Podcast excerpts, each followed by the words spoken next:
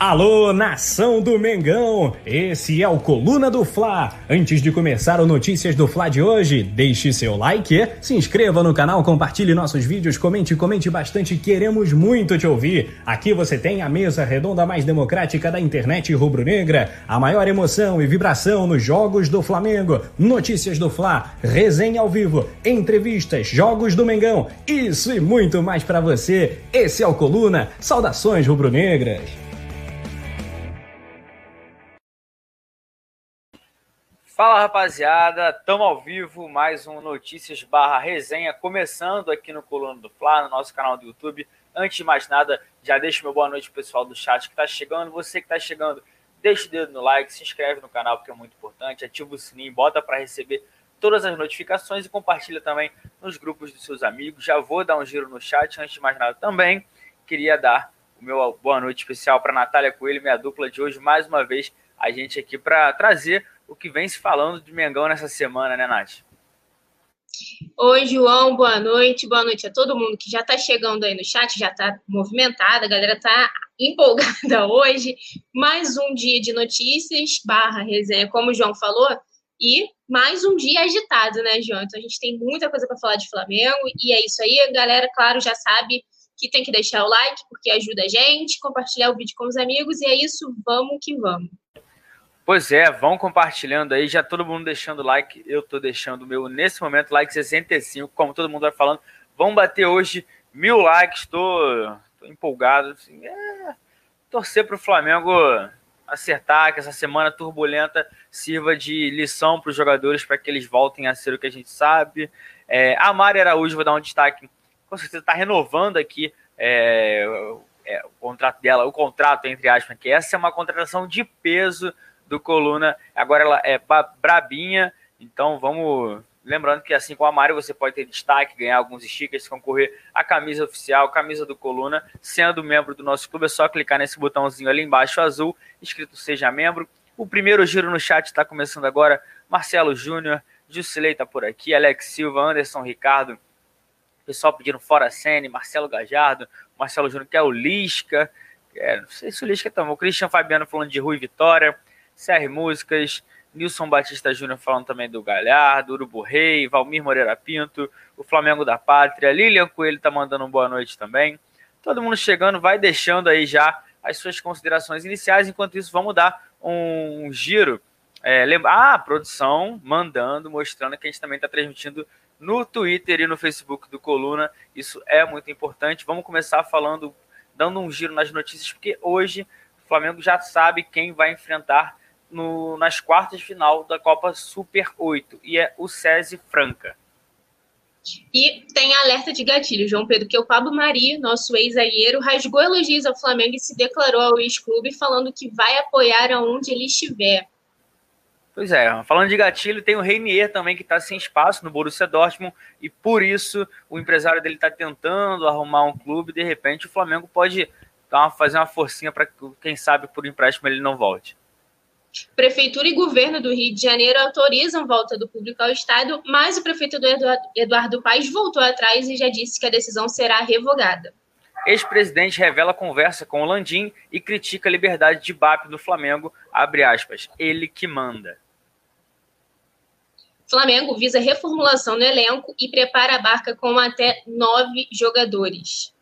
Aí o Felipe Luiz também falou sobre a panela, a gente está trazendo essas informações durante a semana, e ele pediu para não desconfiarem nem duvidarem de quem derrama sangue, suor e lágrimas. A gente vai trazer a repercussão de tudo isso. Uma aposta furada do Sene, né, é o Gustavo Henrique, que mantém o nível baixo na zaga e abre brecha para mudanças para o próximo jogo nas últimas rodadas do Campeonato Brasileiro, o Flamengo deixou escapar ali a chance de diminuir uh, pontos para o pessoal de cima, mas nessa rodada, como o Flamengo só joga na segunda-feira contra o Goiás, vai entrar em campo já sabendo do que precisa e qual vai ser a situação de fato no final da rodada. Jornalista define Flamengo como desafio perfeito para o técnico Marcelo Galhardo, né, do River Plate, que está aí o nome também sendo ventilado nos bastidores, então é isso, João. Hoje tem muita coisa para falar de Flamengo.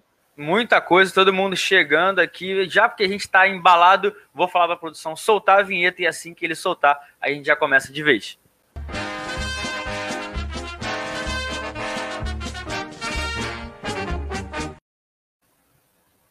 Vamos que vamos, vamos começar com tudo. Lembrando que hoje também no Facebook e no Twitter do Coluna do Fly. Então segue as nossas contas, que também é muito importante. Entra no YouTube, deixa o like lá. Onde você quiser, vai ser bem-vindo. A gente também tem o coluna do Fla.com, onde a gente traz tudo em primeira mão. Vou dar mais um giro no chat aqui.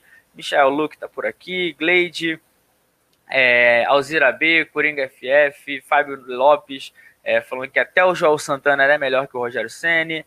É, Letícia falando de cabelo, não esquece cabelo, pessoal, lembrando que tá louro. Não, vamos começar já falando sobre o basquete do Flamengo. O Flamengo tá nas quartas de final da Copa Super 8, né? E quem vai enfrentar o Flamengo é o SESI Franca. Eu vou trazer para gente aqui é, os primeiros colocados, os oito classificados, foram assim: o Minas ficou em primeiro, o Flamengo em segundo, Bauru terceiro, São Paulo em quarto, Paulistano quinto, Fortaleza em sexto, César Franca em sétimo, em oitavo, o Mogi das Cruzes. Ou seja, a gente vai trazendo o primeiro jogo das, quartas de final, perdão, será no sábado, dia 16, daqui a três dias, às 16 horas, aqui no Rio de Janeiro. Então, o Coluna do Fla, obviamente, vai estar trazendo tudo. A gente sempre acompanha o basquete, não só o basquete, onde tem Flamengo, o Coluna do Fla está é, conseguindo. O Flamengo também está esperando para ver a situação real do basquete. A Natália vai trazer novidade. Tem surpresa boa do basquete e sobre o chaveamento é como era na, na Libertadores antes do sorteio. O primeiro com o oitavo, o segundo com o sétimo, terceiro com o sexto e o quarto enfrentando o quinto. O Flamengo vai buscar aí, né, mais uma vez o título. Natália, você que é a pessoa que mais entende basquete no Coluna do Fla, isso o pessoal do chat, das redes sociais, tem que ficar sabendo, porque ela entende muito como é que você vê a atual situação, o adversário do Flamengo, César Franca, e qual é a, perspectiva, a perspectiva do Flamengo para essa temporada aí, que agora que vai começar o mata-mata como a gente gosta, né?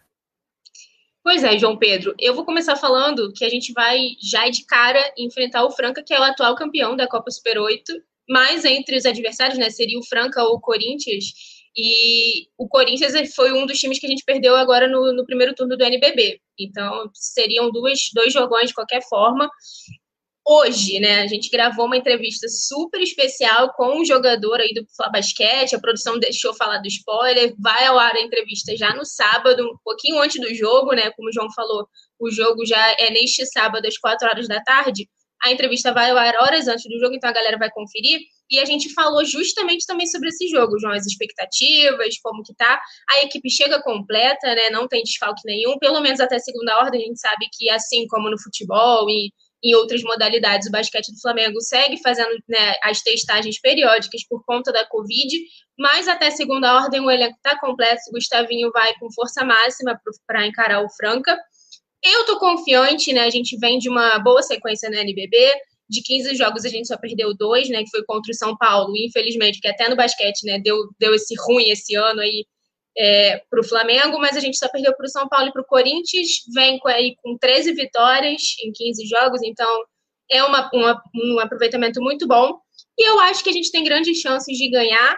E é isso, né? Agora a Copa Super 8, a gente foi campeão da edição retrasada, né? Vai disputar aí agora para ver se a gente consegue esse título de, novamente. E aí, João, aproveitar também para comentar com a galera que a Champions League também já tem data para começar. O Flamengo estreia na Champions, né? Que a gente acabou ficando com vice-campeonato na temporada passada, dia 3 de fevereiro, um dia depois do meu aniversário.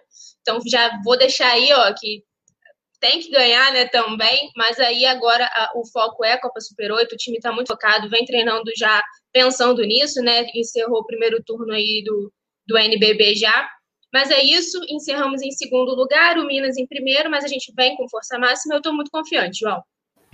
Pois é, o Flamengo montou uma equipe, um elenco muito forte para essa temporada, tem surpresa, a gente não vai fazer um mistério, mas é só anotar na agenda que sábado quando tem aí o Flamengo e César, o primeiro jogo, a gente vai trazer para vocês aqui no YouTube, nas redes sociais, a gente vai soltar tudo. Então, é aí que está a importância de seguir a gente, de ativar a notificação, receber tudo, que quem está ligadinho, quem está com o telefone do lado, sempre está atento e fica sabendo do que acontece no Mengão. Vamos já andar andamento, porque tem. Ontem a gente falou do Pablo Mari. Essa semana a gente está falando, né, direto do Pablo Mari, e mais uma vez ele volta a esse assunto, né, Nath? Pois é, né, João? Ele que deixou saudades aí, caiu rapidamente nas graças da nação rubro-negra.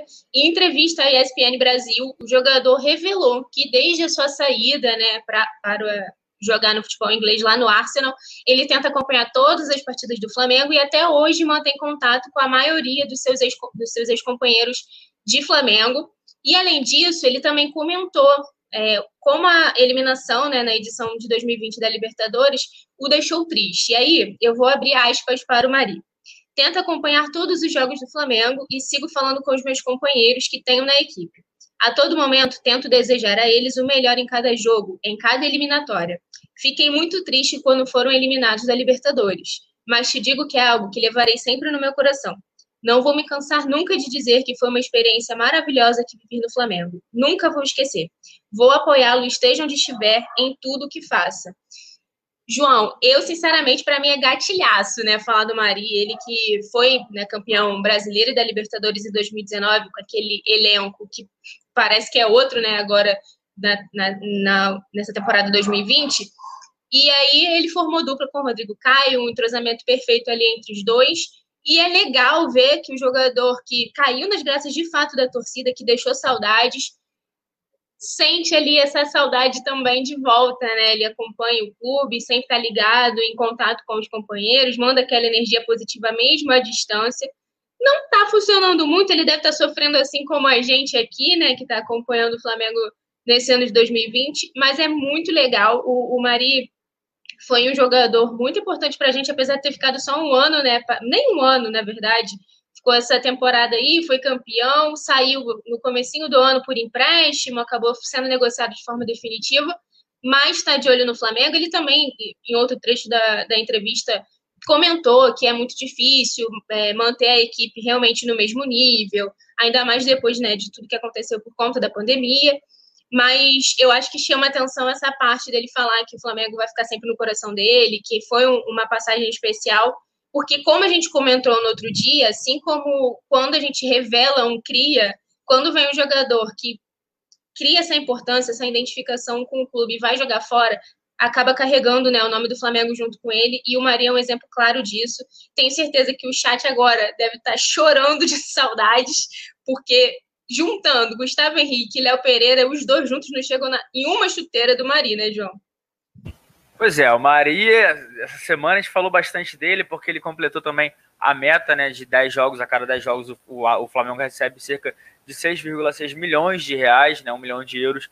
Então, foi o que você falou, um cara que veio, fez, marcou história que apesar do pouco tempo que vestiu a camisa do Flamengo, então a gente acompanha, a gente torce para que ele se dê bem no, no Arsenal. É uma equipe que não está tão bem assim na Premier League, mas o Mari está conseguindo jogar. Ele sempre é, tinha destacado que o, o, Flamengo foi o maior desafio da carreira dele. O primeiro título que ele conquistou foi a Libertadores, que inclusive quando completou um ano, Mari fez questão de divulgar um vídeo falando, mandando mensagens para a torcida do Flamengo, que era um prazer, um prazer ter participado daquilo tudo, e agora ele rasgando elogios, declarando isso é o que você fala, dá o famoso gatilho que hoje todo mundo fica falando, falando que sempre vai apoiar o Flamengo, é o que a gente fala, né? Todo mundo é, que sente que vive o Flamengo não tem como largar depois, é, torce mesmo. O cara, se a gente for para pensar, é um espanhol que chegou do nada, numa contratação que a gente não sabia o que esperar, fez história, uma dupla de zaga com o Rodrigo Caio, assim, que foi a melhor do Brasil em 2019, e como você falou, deixa muita saudade, portanto, também da, por conta das presenças de Gustavo Henrique e Léo Pereira, que não estão conseguindo é, corresponder, mas vamos esquecer, vamos, vamos, seguir em frente. Se tiver que falar do gente vai trazer para todo mundo. Viviane Reis está até colocando uma carinha de choro aqui, o Leandro Martins também falando saudades, Alzira falando com a Natália, Nilson Batista, o Flamengo da Pátria, é, Urubu Rei, deixa eu ver mais quem. Matheus Santos, Cássio Coelho também tá por aqui falando. Olivinho Marquinhos já dá conta do recado, os demais só ajudam. É, pessoal do, do basquete também tá ligado. E já que a gente está falando de ex-jogador do Flamengo, vamos falar sobre a situação do Reinier, né? O cria da base, que foi campeão também da Libertadores e da, do Campeonato Brasileiro, assim como o Paulo Mari, não está tendo tanta oportunidade assim no Borussia Dortmund. Foram só oito partidas. Ele começou todas como reserva e, se for contar por minutos, foram apenas 136 minutos. Lembrando que ele é jogador do Real Madrid.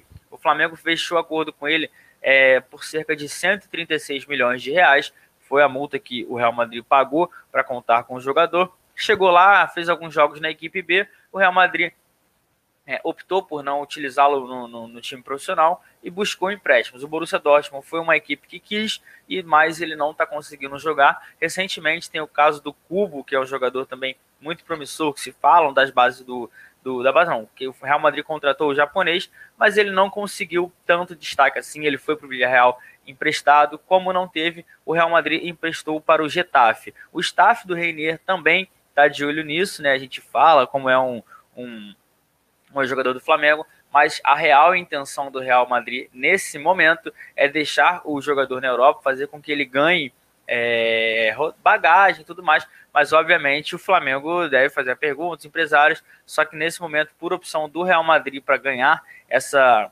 essa, essa caixa que a gente costuma falar, né, diferente do Vinícius Júnior que conseguiu é, subiu, jogou no, no time B, às vezes estava voltando, mas hoje já é uma realidade no time principal, o Real Madrid quer que o Renier jogue, rode um pouco pelo continente europeu para ganhar e depois sim vir a ser realizado, a, efetivado como profissional do clube merengue, assim como aconteceu com o Odegaard, que era um cara norueguês, que com 15 anos era muito especulado sobre é, já começar no Real Madrid, eles emprestaram, foi muito bem na Real Sociedade e agora está de volta. Natália, como é que você vê essa situação do Renier? Óbvio que seria perfeito ter o jogador de volta aqui, porque é identificado com a torcida, conquistou títulos importantes, mas também tem essa adaptação é, ao futebol europeu. Como é que você vê essa novela toda aí envolvendo o nome do nosso ex-jogador? João, sempre que tem papo de cria aqui, né? Saudades, inclusive, do Rafa Penedo gritar aí na narração gol de cria. É, é aquela, aquela conversa de sempre, né? A gente sempre torce para os meninos irem bem, eu acho que o Real Madrid está certo em querer deixar o Renier lá pela Europa mesmo.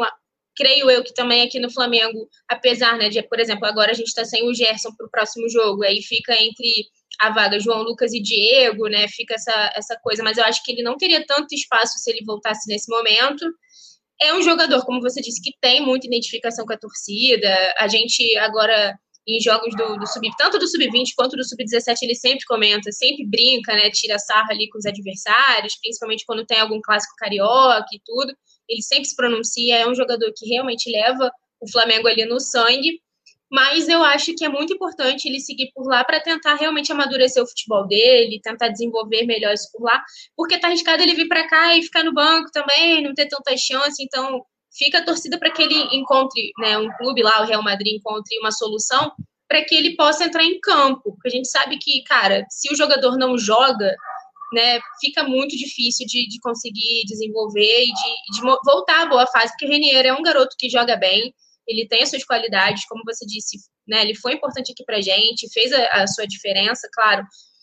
É, é, a gente sempre fica ali acaba comparando sempre ao Vinícius Júnior, mas são pessoas diferentes e cada um tem o seu espaço, suas características. Mas eu acho que o Real Madrid está certo em querer manter ele por lá e fica a torcida, claro, para que ele lá fora consiga desenvolver seu bom futebol e arrume uma equipe que faça ele jogar.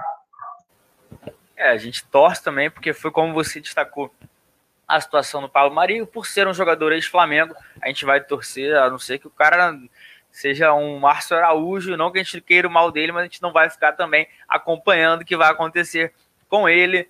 É, vou dar um giro no chat aqui, tem o superchat da Lohana, mandando maravilhosa aqui para Natália, mandando oi, botando morcego aqui, esse morcego que todo mundo me persegue. Alzira, é, Vicente Flá, boa noite aqui do, também do Murilo. Deixa eu ver, o Flamengo da Pátria falando que saudade bateu no coração vendo assim esses jogadores.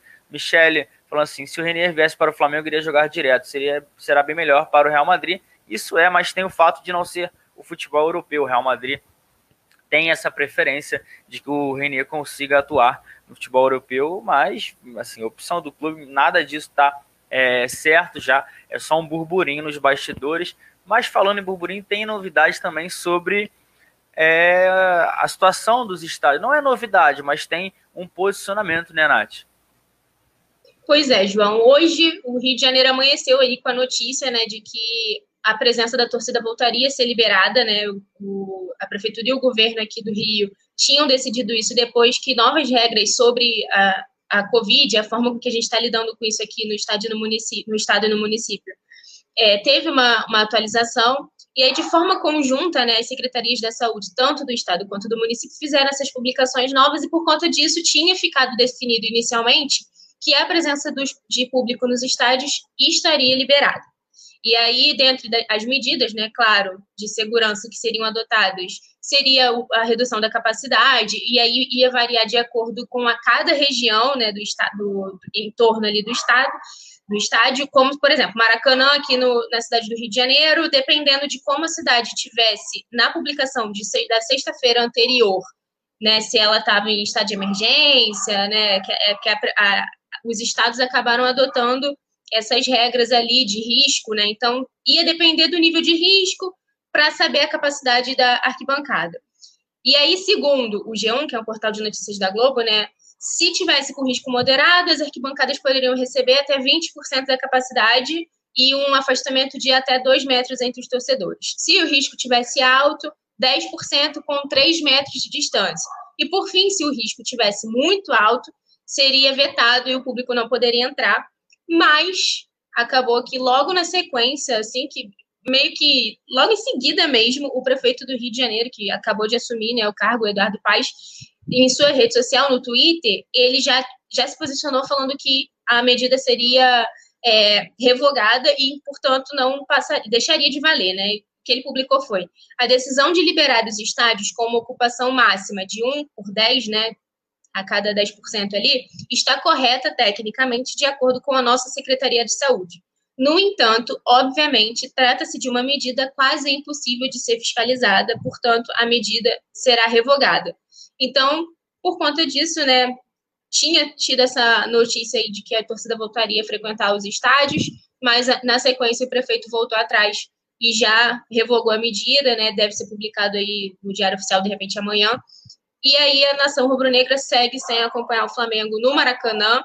E João, acaba que nesse momento também, né, é, apesar de, claro, terem várias medidas adotadas, né, essa questão do, da capacidade do estádio e também esse nível ali de, de como estaria o nível de contágio no, onde ele estava localizado, apesar disso, a gente sabe que por enquanto ainda não é, não é, o momento, né? Os casos continuam aumentando aqui no Rio de Janeiro e, na verdade, no país todo. A gente está com essa vacina que vem, mas não vem, então a gente torce para que saia logo e a gente volte o quanto antes a poder frequentar o Maracanã e os estados aí do Brasil. Mas, ô João, queria saber o que, que você acha, se você acha que o prefeito estava certo ali em voltar atrás? Se você acha que essa recuada que ele deu não, não deveria ter sido dado nesse momento? O que, que você acha sobre isso? É, eu concordo que o momento do, da cidade do Rio de Janeiro ainda não é um dos melhores. A gente vive, assim, alguns conhecidos eu estou vendo, conversando, já conheço pessoas que pegaram pela segunda vez, então é bom todo mundo ficar ligado. Não é o momento, mas é, gente, eu estou indo sempre para o Maracanã para os jogos, a gente, o Colono do Fla sempre está presente. E lá no Maracanã já dá para ver que tem algumas mudanças já preparando esse retorno é, das torcidas. Tem as cadeiras estão sendo isoladas com aquelas fitas amarelas assim que isola local de, de crime. Ou seja, as cadeiras estão assim, aí deixam uma aqui, outra ali. O Maracanã é um estádio com capacidade para quase 80 mil pessoas, então aí eles estão analisando. Mas eu ainda acho que é correr um risco desnecessário você liberar 10% se o risco estiver alto. Se o risco tiver alto, não libera ninguém, deixa todo mundo em casa e resolve tudo primeiro, porque ah, no Maracanã vai todo mundo ficar afastado, tudo bem. Mas aí na rampa vai, todo mundo vai junto. Quem vai de trem vai todo mundo junto. Quem chegou de carro no estacionamento vai ter contato com todo mundo. Então, eu acho que dá para segurar, obviamente que todo mundo queria estar indo para o Maracanã.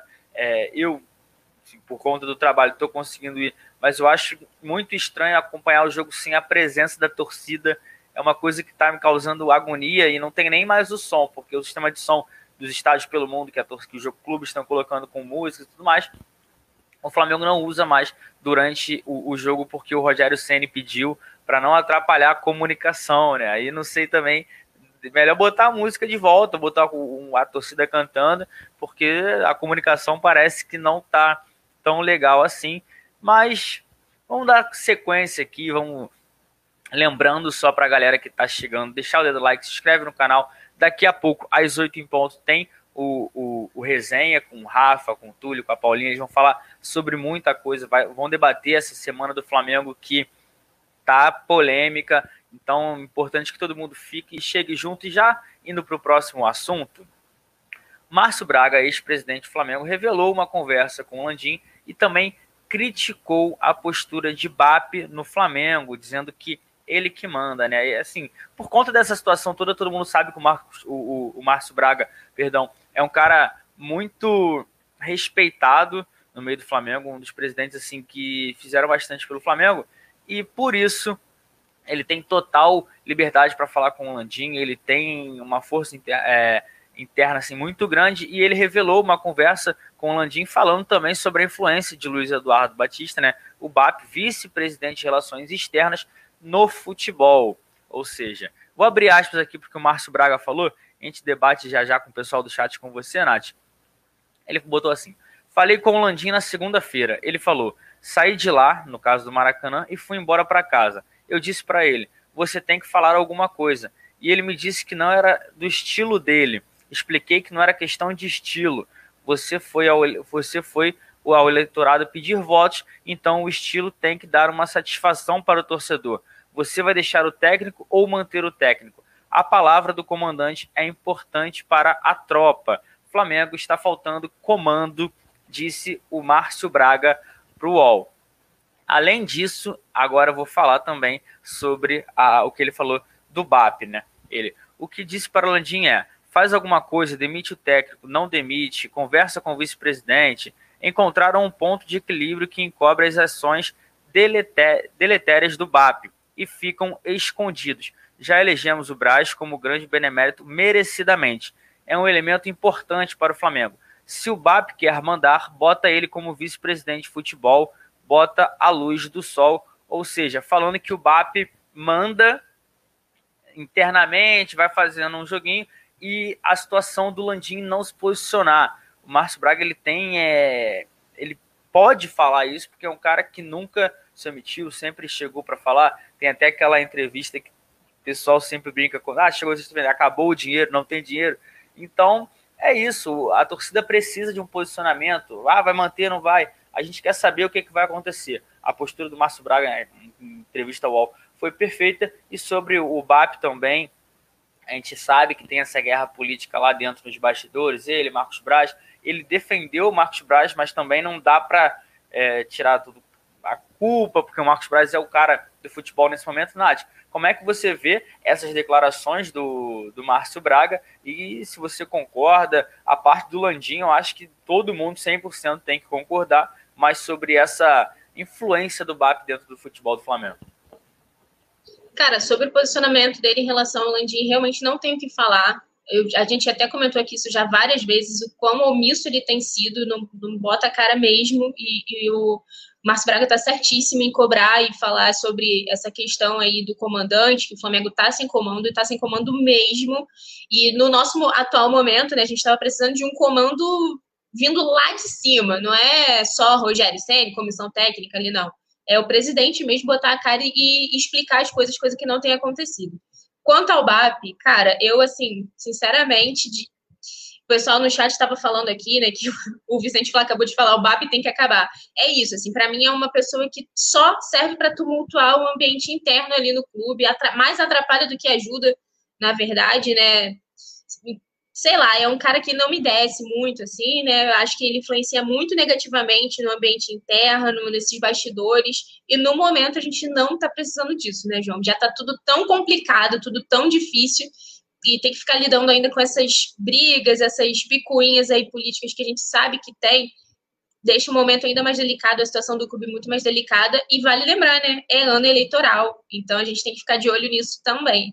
Mas em, em relação ao Márcio Braga, realmente, cara, ele foi perfeito no que ele falou, achei incrível ele ter ido lá cobrar o Landim e falar, cara, não, você tem que se posicionar assim, tipo, você é o líder disso aqui, o Flamengo precisa de você, o clube precisa de você, mas parece que né, não surtiu efeito.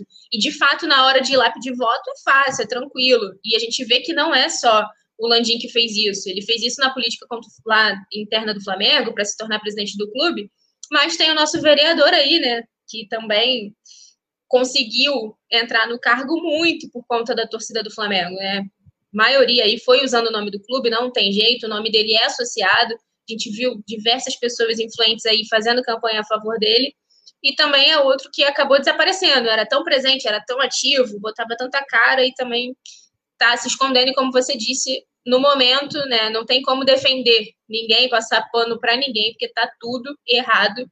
E realmente o, o Márcio Braga ele foi perfeito em cobrar, certíssimo. Posicionamento que o torcedor, se pudesse conversar com o Landim, eu tenho certeza que seria esse. Você, a parte que ele diz, ah, não é o meu estilo. Mas aí não era o estilo dele também na hora quando ele foi pedir voto. Ele foi, ele, ele se colocou nessa situação. Ele é presidente do maior clube do Brasil, então não tem essa. Eu acho que tem que aparecer sim para falar: olha, nem que seja a torcida não quer o Senna, mas olha, o Senna é o meu treinador de confiança, porque ele acaba aí não indo nem para nenhum dos lados. Ele fica em cima do muro. Ele não defende o treinador que está comandando o trabalho do futebol do clube dele e ele também não se posiciona para a torcida, que é o carro-chefe do, do Flamengo. É uma situação complicada. Vou dar mais uma lida no chat aqui, Nath. O Vicente Flá, Célia Oliveira falando aqui. Na era do Mister tinha mais respeito. Até nos treinos entravam quem o Mister queria. Ele botou os garotos do jeito deles. Nós queremos o nosso Mengão de volta. Yanni também está por aqui pedindo galhardo. Rafael Lima falando que 22-222 está tomando café. É, Marcos José está por aqui. O Flamengo tem que contratar, é, contratar o São Paulo. O pessoal vai dando a opinião. Todo mundo concorda aqui, ó, o Vicente Flá falando. Márcio Braga tem que respeitar, isso é. Alzira B falando que só falta é, o Kleber Leite. Alzira B, ele, Ellington Alves falando se liberar poucos lugares, acho que geral iria para o portão protestar, ou seja, ainda tem isso na situação do, do Maracanã, mas que não vai ser. Lembrando que a Libertadores, a final da Libertadores também é Comebol, já anunciou que será sem a presença do público, então a gente vai trazendo todas as novidades, não só do, do Flamengo, mas que envolve, que envolve o Rio de Janeiro, Maracanã, que acaba esbarrando na gente. Vamos falar também sobre o momento do Flamengo, um elenco caro, tudo mais, alguns nomes aí na Berlinda. Tem a possibilidade de barca aí, Nath? Parece que sim, né, João? A gente sabe aí que os últimos dias estão muito movimentados, principalmente essa questão interna. Rogério Senna perdendo cada vez mais a força, né, ali, a torcida já achando insustentável ele seguir no cargo. Mas, né, nos bastidores ali, apesar de todo esse agito, ele segue no comando do clube até segunda ordem, como você disse, né, o presidente ainda não botou a cara para defender ou, ou não a saída dele e tudo, mas o que a gente sabe é que após uma reunião da cúpula de futebol, é, ficou decidido que nenhuma medida drástica seria tomada nesse momento, incluindo né, a, demissão ou, ou, do, do, Rogério Senna, então, portanto, ele segue no, no comando da equipe. No entanto, o Flamengo já pensa né, numa futura reformulação do elenco para a temporada agora que, né, acabando a temporada 2020, a gente já praticamente emenda na temporada 2021, porque a ideia né, é que a gente já comece a próxima temporada com essas mudanças para ver se né, melhora alguma coisa nesse elenco. E aí, por conta disso, segundo o jornalista Diogo Dantas, né, do jornal O Globo, tem aí essa possibilidade de barca, né, como a gente chama aí, quando vai muitos jogadores embora, né, de uma vez, e os mais cotados para sair, sair do time são o goleiro César, né, Gustavo Henrique, Gabriel Batista, Léo Pereira, Lincoln, que a gente sabe que já tem aí né, as negociações envolvendo o nome dele, Michael, René e Vitinho. João, são, né, dentre esses aí, tem nove jogadores, dentre eles a maioria que a torcida realmente já não tem mais paciência, como Gustavo Henrique, o Léo Pereira, o Vitinho também, né? Apesar de às vezes dali um sopro, fez um gol ali no Carioca, tal, mas é um jogador que a torcida já não tem mais paciência. Então esses são os nomes. Eu vou repetir para a galera, para o pessoal entender mesmo e decorar para depois a gente ver se isso vai acontecer de fato. César, Gustavo Henrique, Gabriel Batista, Léo Pereira, Lincoln, Michael, René e Vitinho. Desses a gente sabe que o Lincoln, né, é a situação que a gente já sabe que realmente ele não está mais nos planos do Flamengo desde os últimos, dos últimos meses de 2020. o clube e ele viver, começaram a viver uma novela, né, envolvendo a permanência dele, porque é, ele se recusou a atuar no sub-20, o Flamengo quis que ele descesse de categoria, arrumou briga ali com os empresários e com ele, e ele já está praticamente com as malas prontas, né? A gente só não sabe se ele vai para o Japão ou para os Estados Unidos ainda, porque ainda tem né, essa questão envolvendo os clubes ali que estão disputando, entre aspas, a, a ida do Lincoln. A gente tinha dado aqui, né, que o Japão, o time japonês lá, o Viseu Kobe, tinha feito uma proposta por empréstimo, o Flamengo acabou voltando atrás e só negocia ele em definitivo, mas agora, né, acontece que a negociação desses jogadores acaba passando também por uma necessidade de modificar o orçamento, né, do Flamengo, que foi muito afetado por conta da pandemia, das eliminações precoces também que a gente sofreu. Mas aí, João, eu quero saber da galera, porque a gente falou diversas vezes aqui quais jogadores a galera não contaria e, dispensaria aí para a próxima temporada. E dentre eles, acho que a maioria aí dos que a gente sempre ficou falando aqui, que até eu concordo com a maioria aí que tá, na verdade, que com todos. O César, para mim, depois do último jogo, que eu não entendi nada quando eu vi a escalação e vi ele de titular, é um jogador que. Ele e o Gabriel Batista, né? São dois goleiros ali que pouco utilizados e tal. O Sérgio já não dá mais liga. Gustavo Henrique e Léo Pereira, para mim, nem teriam vindo depois do que a gente já viu né, deles. Lincoln tá já em negociação. Michel também não mostrou um bom futebol. Vitinho continua aí vivendo no, no, sonho de moleque dele, não acordou, também não mostrou nada. E aí, dentre esses, aí só o René, né, que chegou a ter uma certa regularidade e tudo, mas também perdeu espaço agora. E a gente sabe que não é jogador do nível do Flamengo, né, João? É, assim, a gente vem comentando nos últimos tempos aí, nas últimas semanas, depois das eliminações também da Copa do Brasil do Campeonato Brasileiro, sobre a possibilidade da série de alguns jogadores, o Vitinho. Quando eu pergunto de barca, alguns nomes sempre aparecem, que são Michael, Léo Pereira, Lincoln, Gustavo Henrique, o Vitinho, às vezes o René. Ou seja, são jogadores que a torcida já não tem mais paciência, que tiveram é, oportunidade de mostrar e a gente sim, viu que não, não conseguem render à altura do que se espera, porque são jogadores que recebem salários altos. O Léo Pereira foi a contratação mais cara da temporada, para a atual temporada que ainda não terminou, começou no ano passado, mas não terminou. Então, é assim, é pouco. A gente tem que cobrar assim. São jogadores que é, vieram com expectativas e o Vitinho, como você falou, teve aquela situação do sonho de moleque, uma apresentação toda. O Flamengo desembolsou 40 milhões para o Vitinho, 40 milhões de reais. Então, assim, é, é triste a gente ter que estar tá falando isso, mas o Flamengo precisa, é, não tá dando, então, ó, faz, rescinde, não sei, não dá para ficar pagando caro por jogadores assim. Tem a situação do Lincoln, que a gente também está acompanhando e vem se arrastando a tempo, já teve o Pafos, o Pafos do Chipre, o Dinamo de Kiev, o Vissel Kobe agora, o Cincinnati, já teve, ou tiveram outros clubes também da MLS, o Lincoln por enquanto nada, os empresários deles querem, do Lincoln querem até que ele ganhe uma folga para poder resolver logo essa situação toda, mas por enquanto nada disso. Vou dar um giro no chat aqui. É, Ellington Alves, Alzira B. Ellington Alves falando aqui, tem que apostar na base com reforços possíveis. Rafael Lima, falando que o Flamengo não tem barca, tem um Titanic para caber todo mundo. Alzira B falando que o Flamengo não pode contratar mais nenhum jogador do Atlético Paranaense. Isso é verdade, cara. O Atlético Paranaense sempre tá dando essas furadas pro Flamengo, desde Marcelo Cirino. Então, chega, né? Já, já deu, já viu que no, no Flamengo não dá. É, mas quem tá por aqui?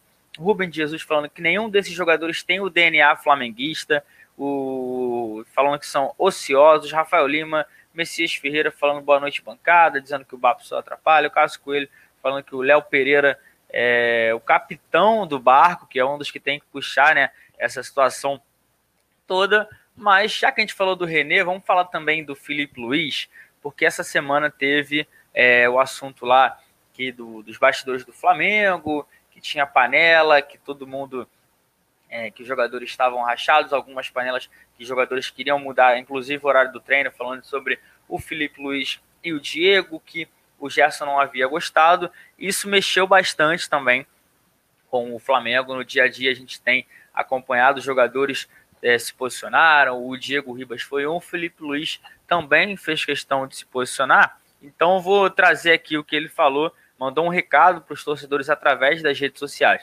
Querido torcedor, nunca duvide de quem derrama sangue, suor e lágrimas pelo nosso escudo. Existem pessoas que só querem o mal do Flamengo. Confie em quem quer o bem, em quem dá a vida pelo clube do nosso coração. Sauda, é, como é que é? Saudações, nação. Esse foi o, o Felipe Luiz nas redes sociais, mas, sim, rebatendo a matéria do dia que citou algumas coisas, inclusive atraso dos jogadores, e isso lá dentro mexeu bastante. Flamengo, inclusive, também soltou uma nota oficial, é, que, na minha opinião, uma nota que não serviu de nada, que está só reforça que as panelas existem, né? Falou ah, que não tem panela, são só grupinhos de cada jogador. Isso é panela, mas assim, normal. Em qualquer lugar assim que você tenha um ambiente de 40, igual quando eu era na escola tem uma sala de 40 pessoas ou na faculdade, você não vai falar com as 40 na mesma intensidade que você fala com 4 ou 5. Então, tem isso, mas aí o Diego Ribas também disse que não é, é não procedia a forma com que estava falando sobre, inclusive, é, pedir o, o, a mudança do horário do treino para aniversário do filho. O, relembraram até que uma vez teve o Jorge Jesus falando com ele que o Jorge Jesus não deixaria de ver os filhos, o Flamengo para ver os filhos em Portugal. Isso tudo está gerando um bafafá lá dentro. Como é que você está vendo isso tudo, Natália? Também a postura dos jogadores em relação a tudo isso, a postura do Flamengo, que teve nota oficial. É, a semana está conturbada, como a gente vem falando aqui, né? Não, né? Dia após dia, zero dia de paz. A gente está acompanhando aí tudo que está acontecendo. Cara, foi o que eu falei até é, já aqui também, comentei aqui no. Acho que foi ontem, estava aqui interagindo com o pessoal no chat, enquanto vocês estavam apresentando o programa. Que para mim a nota oficial do Flamengo era normal, né? O clube não ia divulgar alguma coisa queimando os próprios jogadores, ia tentar defender de alguma forma. Também acho que essa nota e nada daria no mesmo, acaba que também reforça, como você disse, esse discurso de panela, só que com outro nome. Só, só isso que eles fizeram, né? Deram outro nome. Mas também acho que é normal, como você disse, é normal por, por questão de identificação que isso aconteça. Jogadores mais identificados vão andar juntos ali, os outros lá e tal. Só que isso não pode interferir de forma alguma né, no, no dia a dia do clube, da equipe. Não tem como o jogador querer mandar em horário de treino, isso não, não existe. E claro também que esse movimento dos jogadores ali acaba que gente, o que aconteceu, né, também, João, que, que eu acho que vale destacar que eu, pelo menos, só vi jogadores que são considerados líderes e pertencentes a uma certa panela se pronunciando, que foi justamente Felipe Luiz, Diego Ribas, Rodrigo Caio, Diego Alves. Então, por que só eles também se posicionaram, né? Por que, que os outros não, não foi uma coisa que saiu pipocando e o elenco todo se uniu ali para desmentir ou para ficar. Não. A gente viu que são os jogadores de sempre, né? São os que a gente fala aí de liderar, porque é líder, porque é líder. A liderança é importante, mas até a página 2. Ela é importante para o elenco, em campo, claro que tem, tem que ter também ali. É legal quando o elenco está todo unido e tudo, mas a gente vê que isso não está acontecendo mais agora, está ficando cada vez mais nítido, né? Eu tô vendo o pessoal aqui no chat falando que acredita no Felipe, gente fala, fala ah, acredito no Filipinho. O que eu acho é, a gente já falei isso também várias vezes, né? Porque muitas especulações acontecem, igual agora, né? Ah, se o Ceni for demitido, qual técnico vai vir? A gente vai ver milhões de possibilidades, vários nomes. E a gente tem, claro, que filtrar o conteúdo que consome sempre, mas, né, eu fiquei, eu tô desnorteada essa semana, até comentei no nosso grupo ali da redação hoje que sinceramente, cara, hoje quando eu vi o vídeo do Diego tentando explicar o que que o jornalista faz, eu fiquei, cara, calma aí, vai jogar futebol, sabe?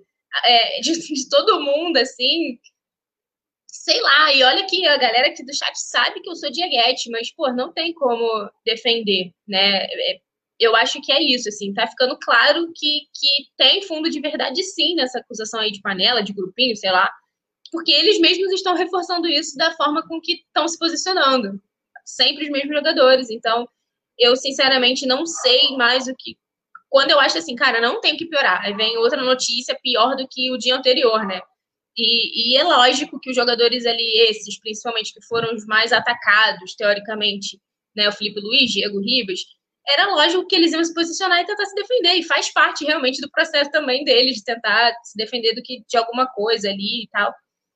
Agora, a torcida vai ter que ver aí que, qual lado vai, né, qual briga vai comprar, né? Se vai ficar acreditar no que aconteceu lá, no que foi vazado, porque a gente sabe que não é muito difícil, né, de que seja tudo verdade mesmo. Se vai ali, ah, tudo bem, é normal ter panela e vamos seguir a vida, porque os jogadores ali que importam, o clube que importa, fica nessa situação. A torcida vai ter que definir aí meio que o seu, a sua panela, né? Se vai acreditar no que saiu, se vai acreditar no que os jogadores estão falando.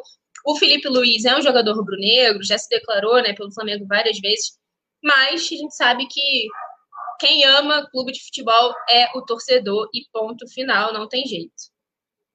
É, isso é a maior verdade que a gente já sabe. Vou dar um giro rapidinho. Lohana Pires, Adriano tá por aqui, Eduardo Pessoa, Marco Barreto, Vicente Flá, Rubem Jesus, é, pessoal usando que eu falei lá da panela faculdade, usei um exemplo, tá falando que eu sou da panela, não sou do grupo.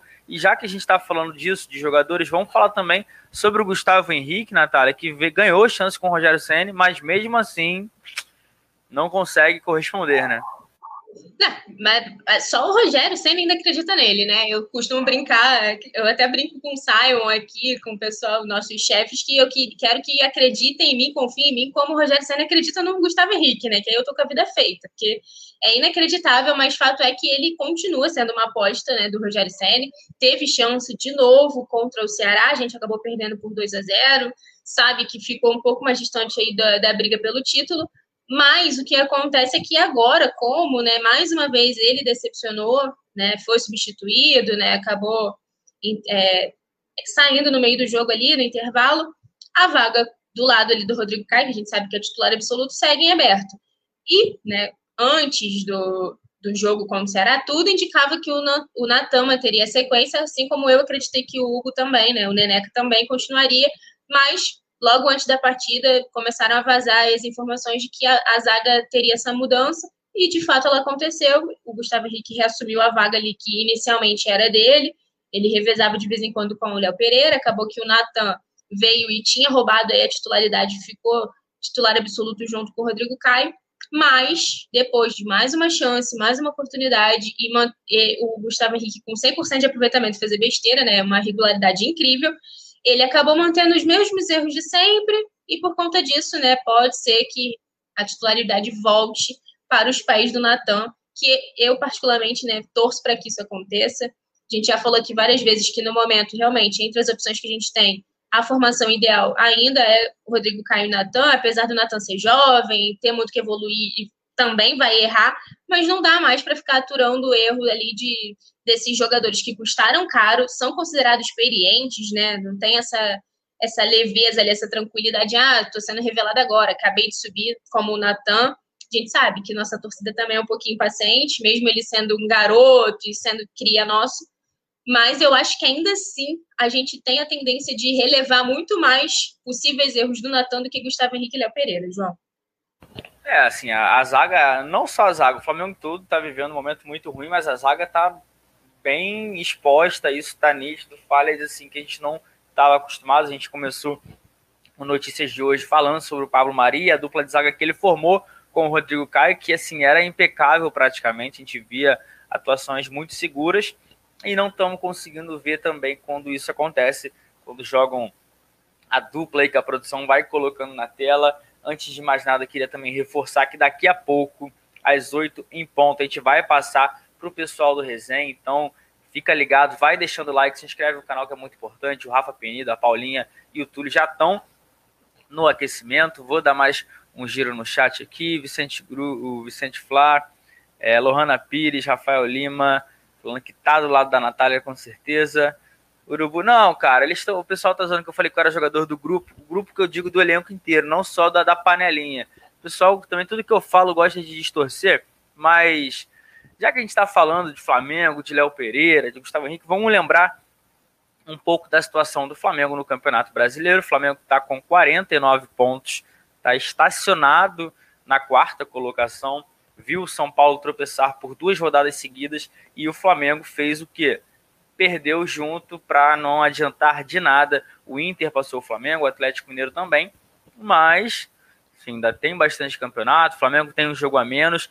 A gente tudo bem que a gente não está conseguindo acompanhar e ver de certa forma, uma evolução do time com o Rogério Ceni, só que a gente tem que acreditar. Então, por isso, o Flamengo tem mais essa preparação para a semana que vem. O Flamengo joga na segunda só no, no contra o Goiás, é, fora de casa. O jogo está marcado para 8 e meia da noite. E a gente vai fazer, a gente vai entrar em campo sabendo já qual vai ser a real situação no fim da trigésima rodada. O Palmeiras joga dia 15 contra o Grêmio. O Atlético Paranaense pega o São Paulo no dia 17. Atlético Mineiro encara o Atlético Goianiense também no dia 17. No dia 17, fechando a rodada do, do dia, no caso, Internacional e Fortaleza. E aí, isso, esses três últimos foram, foram não, serão realizados no domingo, quando segunda-feira o Flamengo vai até Goiânia e encara o Goiás, ou seja, repetindo o confronto dos nossos adversários. O Grêmio encara o Palmeiras, o São Paulo visita o Atlético Paranaense, o Atlético Mineiro recebe o Atlético Goianiense e o Internacional recebe o Fortaleza. Ou seja, o Flamengo não pode mais perder pontos. Já não podia algumas rodadas, né? Desde o início do Campeonato Brasileiro, a gente está deixando de conquistar pontos importantes, mas vai entrar já em campo sabendo como vai terminar a rodada em caso de qualquer resultado. Como é que você vê isso, Natália? E se dessa forma é bom ou é ruim, você já não faz nem mais diferença nessa altura do campeonato. Não, eu ia falar que era bom, né? Pô, é legal você já entrar em campo meio ali sabendo como que seus adversários diretos estão e tudo, acompanhando aí esses jogos. Mas no atual momento o Flamengo não tá adiantando, né? A gente torce para que adiante alguma coisa, mas no fundo, no fundo, já não estou mais acreditando que vai resolver alguma coisa, que vai fazer alguma diferença mas eu ainda tenho esperança, é a última que morre, de que, de que isso vai servir como um gás a mais. Não é possível que, se mais uma vez a rodada ali for perfeita para o Flamengo chegar pelo menos um pouquinho mais perto ali, né, subir um pouquinho que caiu para a quarta posição, voltar ali, colar no São Paulo, não é possível, né, cara, que a gente vai desperdiçar mais uma chance. Aliás, possível é, porque eu já não me surpreendo com mais nada agora nessa depois das últimas semanas, eu tinha falado aqui que era inadmissível perder para o Ceará. O que, que a gente fez? Foi lá e perder para o Ceará. Então, o pessoal até brincou, porque eu tinha comentado que o jogo contra o Fluminense seria 2 a 1 mas não especifiquei para quem. O que, que aconteceu? Foi 2 a 1 para o Fluminense. Então, assim, tudo pode acontecer. Mas eu torço para que o Flamengo entre sabendo dos resultados dos seus, é, seus adversários diretos, mais tranquilo e com a cabeça no lugar de só fazer a sua parte, porque no fundo, no fundo é isso que importa, a gente vencer, independente do que for acontecer com os demais, né, João? Pois é, né? A gente, como você falou, em uma situação normal seria ótimo, mas o Flamengo é o que a gente sempre brinca e brinca não, a gente fala também em algumas análises nos programas. Não adianta a gente ficar secando as outras equipes se a gente não está fazendo a nossa parte. Então, Vamos ver, vamos acabar que ainda tem solução. Chegaram dois superchats aqui. A Lohana Pires falando que JP nosso, favor, nosso paneleiro favorito. Eu não, não sou paneleiro. E o Gustavo Henrique aqui, o Google que o Rafa brinca, sempre falando. O Natan tem a desculpa da inexperiência, os outros dois não. E sem contar que ele é cria e ainda precisa de espaço. Isso é, assim, fato, não tem como a gente discordar. É um garoto que gente, um garoto que a gente ainda acredita na evolução. A gente tem certeza que ele vai evoluir diferente da dupla que a gente estava falando, de Léo Pereira, Gustavo Henrique, dois, sim, dois zagueiros que não se encaixaram, foram bem no Santos e também no Atlético Paranaense, mas entra naquela parte que a gente sempre fala, né? Não é qualquer um que joga no Flamengo. Já que a gente está falando de mercado e tudo mais, tem. Ontem o River foi eliminado, todo mundo está falando do Gajardo, Gajardo. Fala assim, não tem nada por enquanto, vamos, mas Nath, traz pra gente o que, que tem de, de novidade aí nessa situação após a eliminação do River, que venceu por 2 a 0 mas não, não conseguiu classificar para a final. Pois é, né, João? Ele tem sido aí um dos nomes mais ventilados ali, a torcida querendo ele, tem todo essa, esse desejo, ele que é um ótimo treinador, a gente sabe, por conta, né, claro, das nossas últimas eliminações da Copa do Brasil e Libertadores, como todo mundo já sabe, a situação do Rogério Senna está ficando cada vez mais insustentável, a torcida, cada jogo, faz campanha pedindo a saída do treinador, e o nome do, do Marcelo Galhardo acabou ganhando força e surgiu ali como uma possibilidade, mas como você falou, ainda nada, né, nada oficial, só rumores, como a gente sabe, coisa da torcida que fica nessa empolgação querendo que ele venha. Mas como você disse, o River acabou eliminado né, da Libertadores e por conta disso, o nome dele, né, tomou conta nas redes sociais como possível substituto para o Rogério Ceni. E aí, na live né, que o All Sport lá faz, que se chama Fim de Papo, o jornalista Renato, é, Renato Maurício Prado, RPM, RMP, perdão, comentou sobre essa possibilidade e falou que seria um desafio perfeito né, para o treinador argentino. E aí eu vou abrir aspas. O Flamengo é um bando hoje em dia. Está longe de ser grande, é, de ser um time grande mesmo. Depois da pandemia foi um desastre absoluto.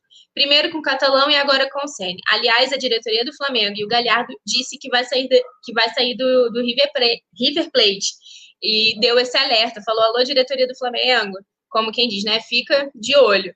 E aí ele continua. Ele deu claros é, sinais de que precisa mudar de áreas e precisa mesmo. Já está um tempão no River, já foi campeão, chegou não sei quantas semifinais. O trabalho no, no River está mais do que completo. Ele tem que ter um grande desafio pela frente e dirigir um time de torcida enorme no Rio de Janeiro, no Brasil, com um elenco que tem, é um desafio perfeito. Então ele, ele brincou aí com isso. Mas fato é, como você disse, é, né, acaba sendo só realmente rumores. Ele é um nome que a galera aqui no chat tem falado bastante, né? Tanto no notícia quanto no resenha, tem ganhado essa força. Mas, por enquanto, né, João? Infelizmente, só não passa aí dessa, dessa brincadeira e tudo. Eu queria saber, João, eu, para mim, ele é um dos nomes que seria, né, ideais, assim, para a gente retomar, quem sabe, uma boa fase aí, né? Ele é um, um, um, treinador muito bom, tá realmente há anos lá no River, foi campeão, acabou eliminado pra gente no ano passado, perdeu aí a final da Libertadores em 2019, perdão, ano passado. Em 2019 foi eliminado ontem também, mas ele o time que, que joga, né? Ontem o River engoliu o Palmeiras, acabou sendo uma consequência a eliminação. Queria saber o que, que você acha disso, porque a galera no chat já tá aqui alvoraçada. É, eu acho que seria o ideal. Acredito que não venha. O Gajardo vem fazendo um trabalho muito bom no, no River. É, essa desafio perfeito. A gente tem que botar aquele aquela pulga. Não, ele não consegue. Fica jogando assim para de repente desafiar, mas é um grande treinador. Isso a gente não pode negar. Vou dar mais um giro aqui.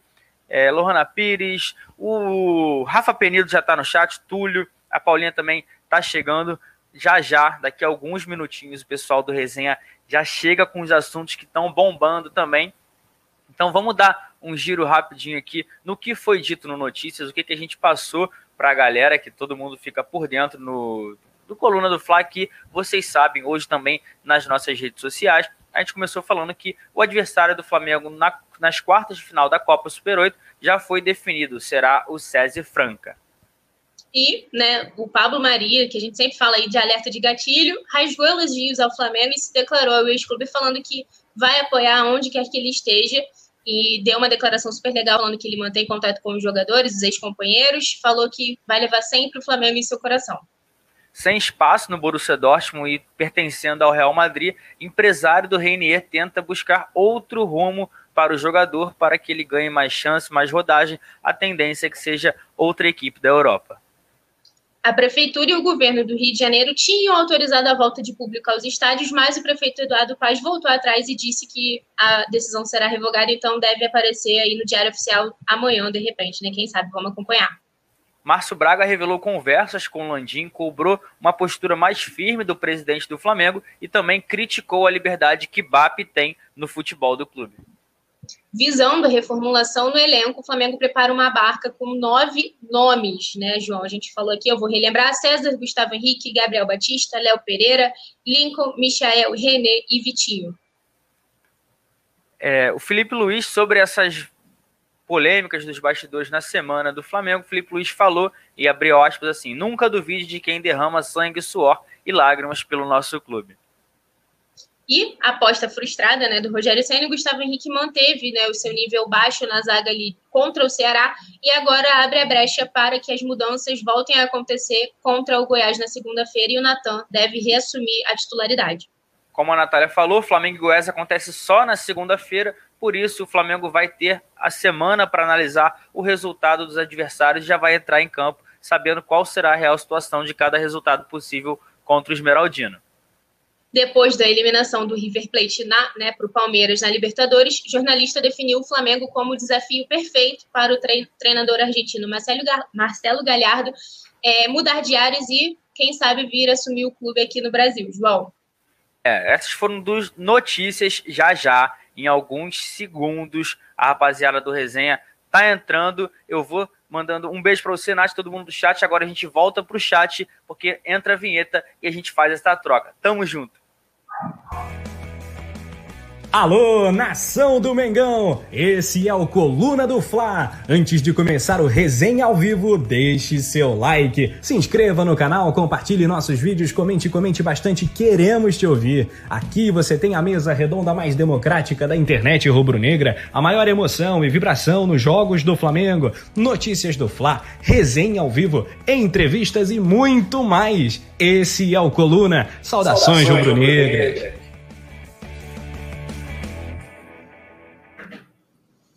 Alô, nação do Mengão! Chegando aqui no Coluna do Fla para interagir contigo que está aí do outro lado, agradecendo aí a Natália Coelho, ao João Granete, dupla sensacional que arrebentou no Notícias do Fla. Dando sequência, super live do Coluna, temos agora a resenha ao vivo, então bora resenhar com essas feras, os talentos dos comentários aqui. Meus ídolos! Paula Matos, Poeta Túlio, vamos começar com o destaque da Paulinha Matos. Boa noite, Paula. Oi, Rafa. Boa noite, Túlio. Boa noite, produção. Boa noite a todos. É... Hoje é dia de a gente ter mais uma resenha deliciante aqui para o pessoal. Muitos assuntos para a gente debater. Então, como sempre, meu primeiro recado é pedir para a galera deixar o like. Não esquece de deixar o like, se inscrever aqui no canal. E já vou começar falando do clube, do canal também, do Coluna do Fla. Vou pedir para a produção, se puder, jogar aí na tela para a galera ficar ciente de como que faz para participar conosco desse clube do Coluna, que tem várias categorias, você vira membro, você tem várias, várias. Esqueci a palavra, várias vantagens de ser membro, de, ser, de participar do clube do canal aí, ó.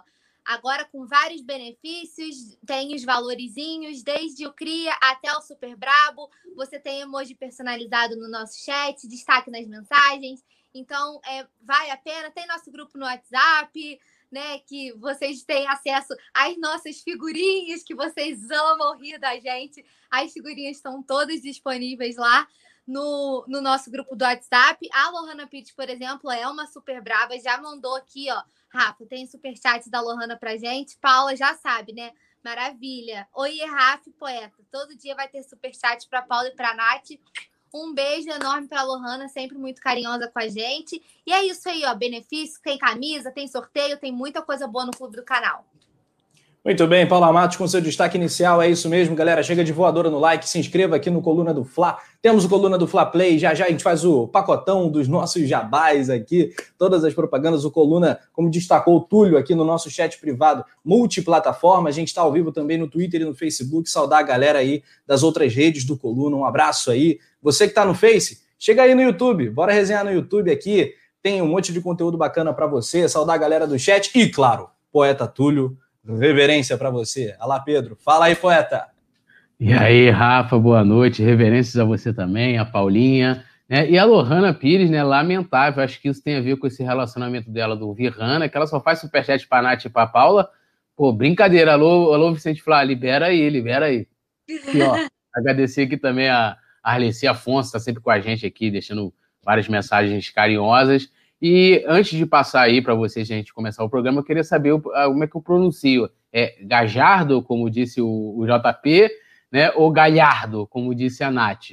Pois é, rapaz, o negócio, o negócio ficou, ficou uh, importante, né? O João mandou um Gachardo, Marcelo Gachardo, né? O sotaque que portenho, é, aquele que só se vê, né? É na Argentina, no tá Uruguai, só se vê na Argentina, no Uruguai e em Guaratiba, né? Onde o João. É, o João JP tá. voando, meu amigo. Porque imagina, imagina JP, JP, como é que fala? É, é tendo, como é que é? é, é propondo uma fé em espanhol. Deve ser uma coisa louca, né?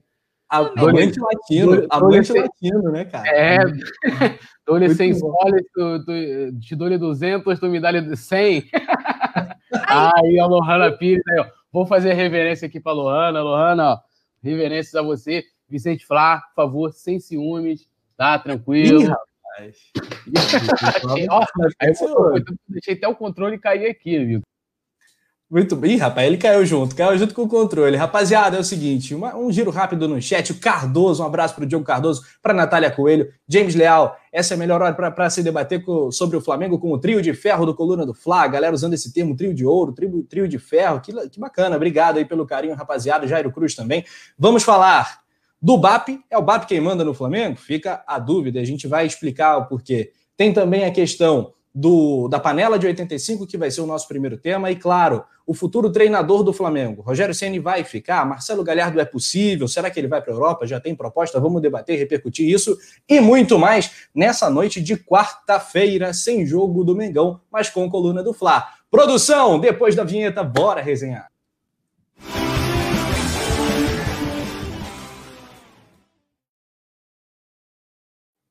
Maneiro, maneiro, legal. Gustavo Henrique, o Guga. Ô, Guga! Um abraço para você, meu parceiro. Hoje eu consigo acompanhar a live inteira. Salve, Rafinha, Tulinho. Ih, rapaz, tá tudo no diminutivo.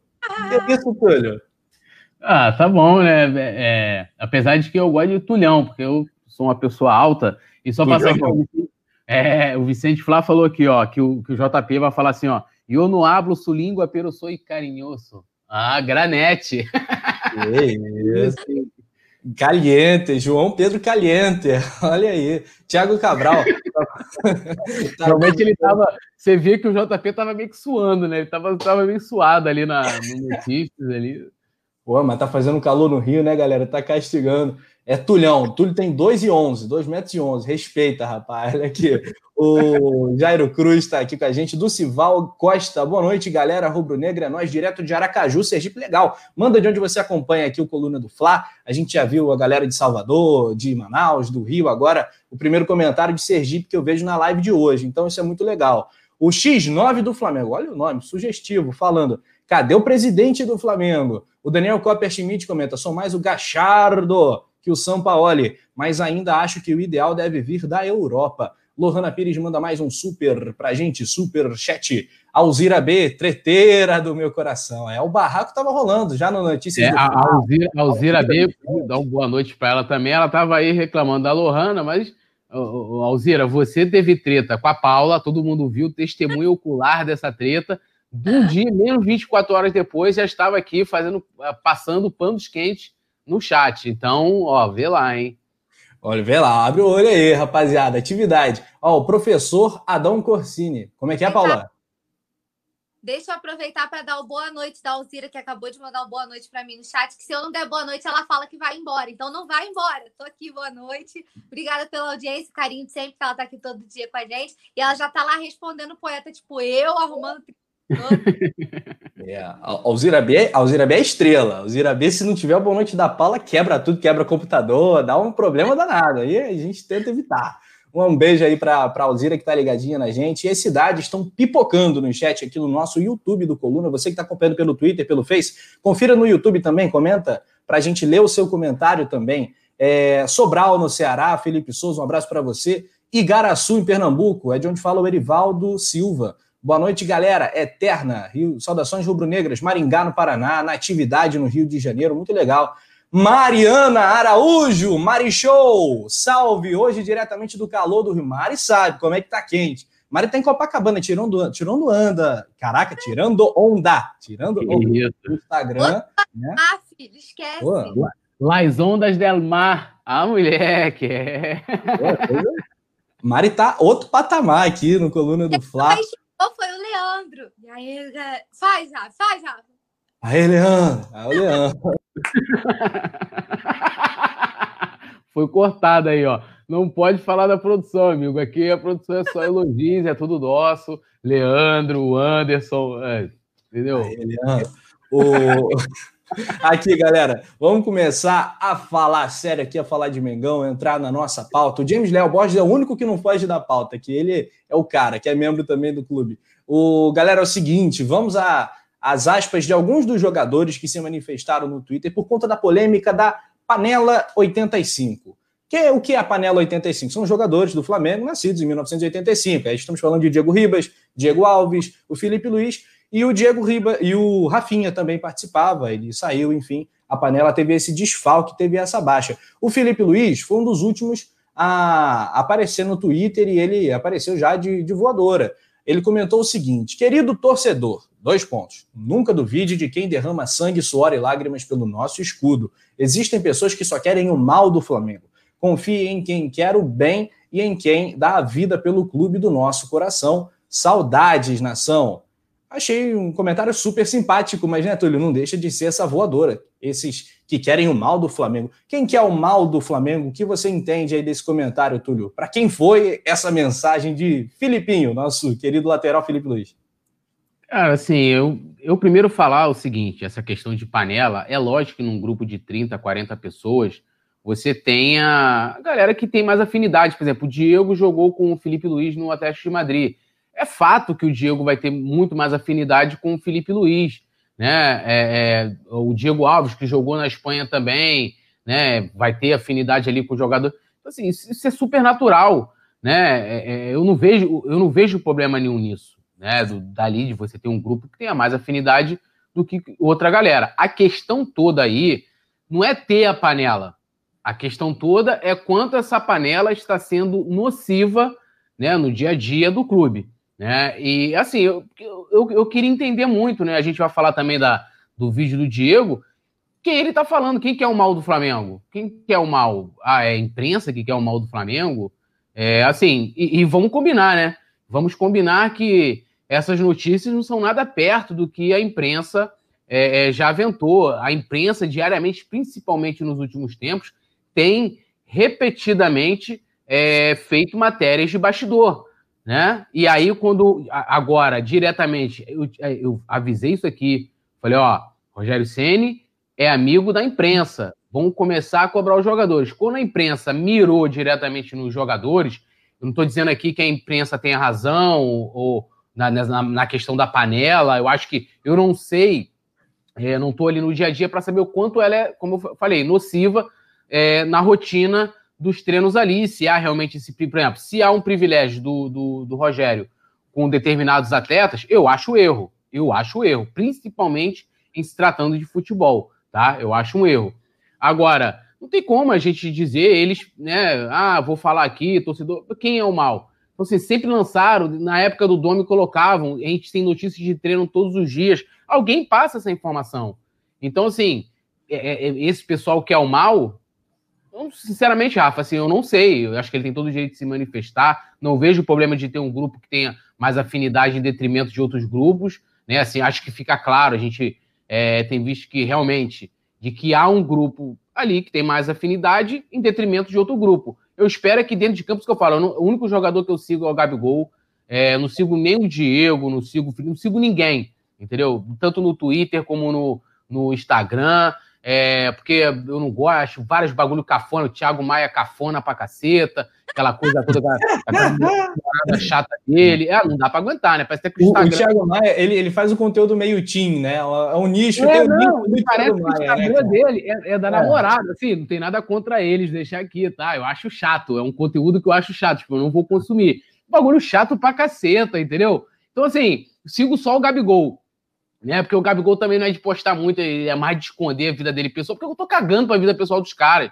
Se o cara é casado, se o cara não é, se o cara é bi, é trissexual, se o cara é pansexual, se o cara pega todo mundo, se não pega, se ele. Não tem zero, zero questão, tem nada a ver se o cara vai pra balada, se não vai. O que não pode é nada disso interferir é, no dia a dia do Flamengo. Aí, a partir do momento em que, tipo, teve aquele lance lá do, da galera do Blue Label, né? Que os caras em véspera de jogo saindo. Aí prejudica. Aí a gente vai comentar, a gente vai falar. Tirando isso, mas eu acho que talvez o Felipe Luiz pudesse ser mais claro. E quando puder falar da, do vídeo do Diego, eu volto a, a comentar aqui. Claro que pode. É assim, eu fiz esse comentário no canal do Bruno Castanha, que é nosso parceiro. Um abraço para o Bruno.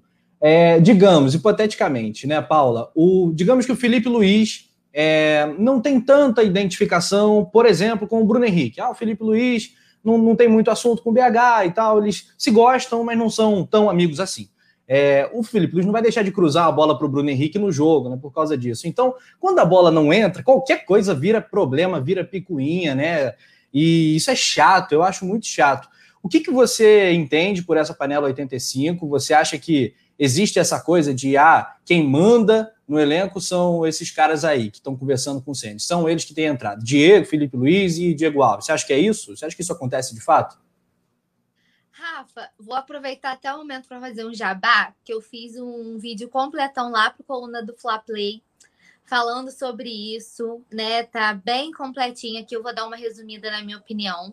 Mas como o Túlio já começou levantando, é natural que existam grupos quando mais pessoas convivem. Isso é normal. E só vira notícia quando as coisas não estão bem. Quando o Flamengo estava ganhando tudo, né, no ano de 2019, começo de 2020, antes da pandemia, era família. Aí só se divulgava que eles almoçavam juntos, jantavam juntos, ia um na festa do filho do outro, e chá de bebê, chá... fizeram até. A, a fofoca chegou nas esposas, assim, porque já foram perguntar se as esposas são brigadas. Envolveram até Nego do Borel, pô. Até Nego do Borel tá envolvido aí na, nessa Não, parada. A história já chegou nas esposas que foram perguntar para Marília se as esposas também são brigadas, se existe grupo. E ela falando que não, que são todos uma família. E assim, já que o Everton Ribeiro não se manifesta, porque parece que foi abduzido, eu vim trazer o comentário da Marília, que foi a única que só respondeu sobre as esposas, que já que estão falando que existe um grupinho nos jogadores, isso influi nas esposas, né? Umas a Marília é a esposa do Ribeiro, né? Só para a galera que eventualmente não saiba esposa do outro. Então, hoje, como o Ribeiro foi abduzido, né? Porque sumiu do mapa, eu tô até preocupada. Será que ele tá bem? Tá passando bem? Tá tudo bem? Porque sumiu, desapareceu. É, então, a Marília foi questionada sobre um possível grupinho, uma panela ali na, nas, das esposas. Mas, pelo que ela falou, tá tudo certo, só uma família. Como era tratado todo o ambiente antes, né? A minha opinião completa tá lá no coluna do Fla Play.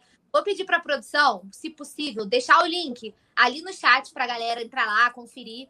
Mas o Túlio deu uma resumida no que eu penso. Eu acho que o que não pode é isso começar a interferir negativamente no andamento do clube. E aí, se isso está acontecendo, tem alguma coisa de errada, falta pulso firme da diretoria. Eu acho a diretoria bem omissa em relação a isso, né? Alguém tem que dar as rédeas. Se realmente está acontecendo, porque a gente está trabalhando com hipóteses, né? Se realmente está acontecendo, ah, existe essa panela, jogador está querendo mandar no clube, jogador está querendo mudar horário de treino, é, jogador está fazendo isso, jogador está fazendo aquilo. Cara, tem que ter alguém da diretoria com pulso firme que fala: ô, ô, ô, o que está acontecendo? Quem manda aqui sou eu. Jogador é funcionário do clube e ao clube deve respeito, ao clube e à instituição e deve principalmente à torcida, que é nosso maior patrimônio, e deve respeito e deve honrar o manto sagrado que carrega. Então, se isso realmente está acontecendo, falta alguém na diretoria com pulso suficiente para botar ordem na casa. Entendeu? Alguém tem que botar ordem na casa. É isso que eu acho. Alguém tem que tomar as rédeas dessa situação e ajustar as coisas. Mas isso só vira notícia quando as coisas não vão bem, né? Quando estava ganhando tudo, era meu Deus, que lindo, o elenco é uma família, todo mundo sai junto e janta. Quantas vezes a gente viu, né? Eles em jantares, em almoços, festas de aniversário. Tudo isso estava sempre todo mundo realmente muito unido, isso sempre foi demonstrado. Só que aí, né, as coisas começam a desandar, muda aqui, muda aqui, aí tudo vai virando notícia. Então, eu acho que se realmente existe isso, que falta pulso firme da diretoria. E em relação ao, ao posicionamento do Felipe Luiz, eu acredito que, assim, é... a pessoa precisa se manifestar, porque os nomes foram citados diretamente, né? Então, assim, se alguém me acusa de alguma coisa, eu vou me defender. E aí eu não estou dizendo se a imprensa está certa, não estou colocando em dúvida o trabalho da imprensa, até porque eu sou jornalista, a gente sabe como funciona. Só não acho que o Diego, como fez no vídeo, estava querendo ensinar o jornalista a trabalhar, né? é, a gente vai fazer mais, vamos falar sobre o que, ele falou no vídeo, mas assim, não estou tomando partido, não estou dizendo se o jornalista está certo, se o jogador está certo. Mas se eu sou acusado de alguma coisa, eu tenho todo o direito de me manifestar e dar a minha versão. E aí eu acho que é isso que eles estão fazendo, que foram os jogadores citados diretamente, que se manifestaram. Diego Ribas, Felipe Luiz, Diego Alves e Rodrigo Caio que foram os nomes que foram usados e os quatro se manifestaram, inclusive. Não, teve o Arão também que não se manifestou. Então, mas assim, dos que foram mais citados, né? Quase todos foram se manifestar e o James Del Bosch virou um novelão mexicano. Exatamente, literalmente uma novela mexicana. Mas eu acho que é natural que tem grupinhos, isso só não pode intervir no grupo. Um sempre vai ter mais intimidade com o outro. Como a Rascaeta tem com o Isla, que eles tomam lá o chimarrão juntos, entendeu? Isso é natural. Só que só vira notícia quando as coisas começam a dar problema.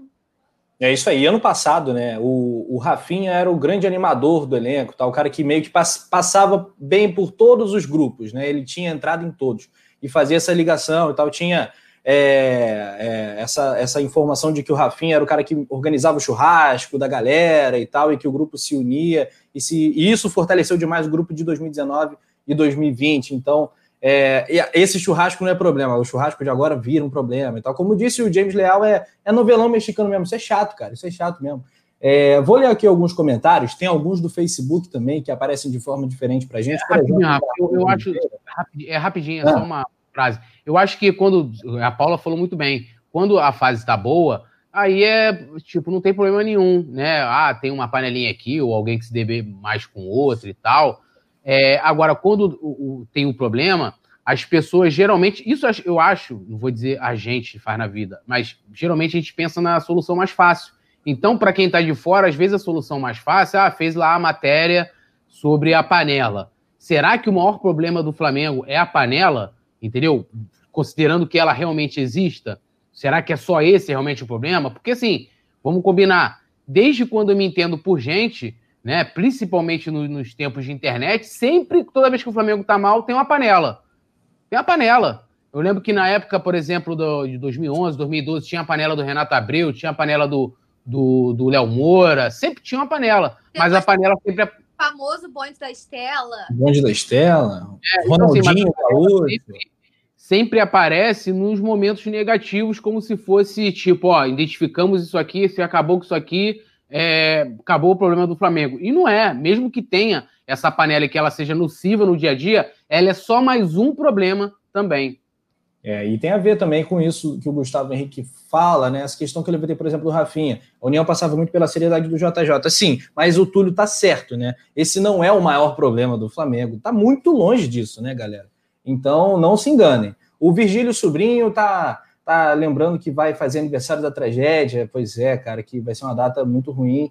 É, seremos massacrados pela imprensa. O Flamengo podia lidar melhor com essa situação. A gente esperava que o Flamengo tivesse um trato mais, mais carinhoso né, com, com, com as famílias, enfim, que isso já tivesse sido resolvido. Né? Infelizmente não foi. É, eu espero que, que, que o Flamengo está tentando agilizar e tal. Podia ser ainda mais ágil para a gente é, esquecer nunca vai, não vai, não vai fechar nunca essa ferida, né? Mas, enfim, é, vamos aguardar uh, os posicionamentos do clube daqui para frente. Daniel Copperschmidt, já falei isso aqui. O Diego manda tanto no Flamengo que foi ele que pediu, que aceitou reduzir o salário para renovar com o clube. Ele é bravo demais.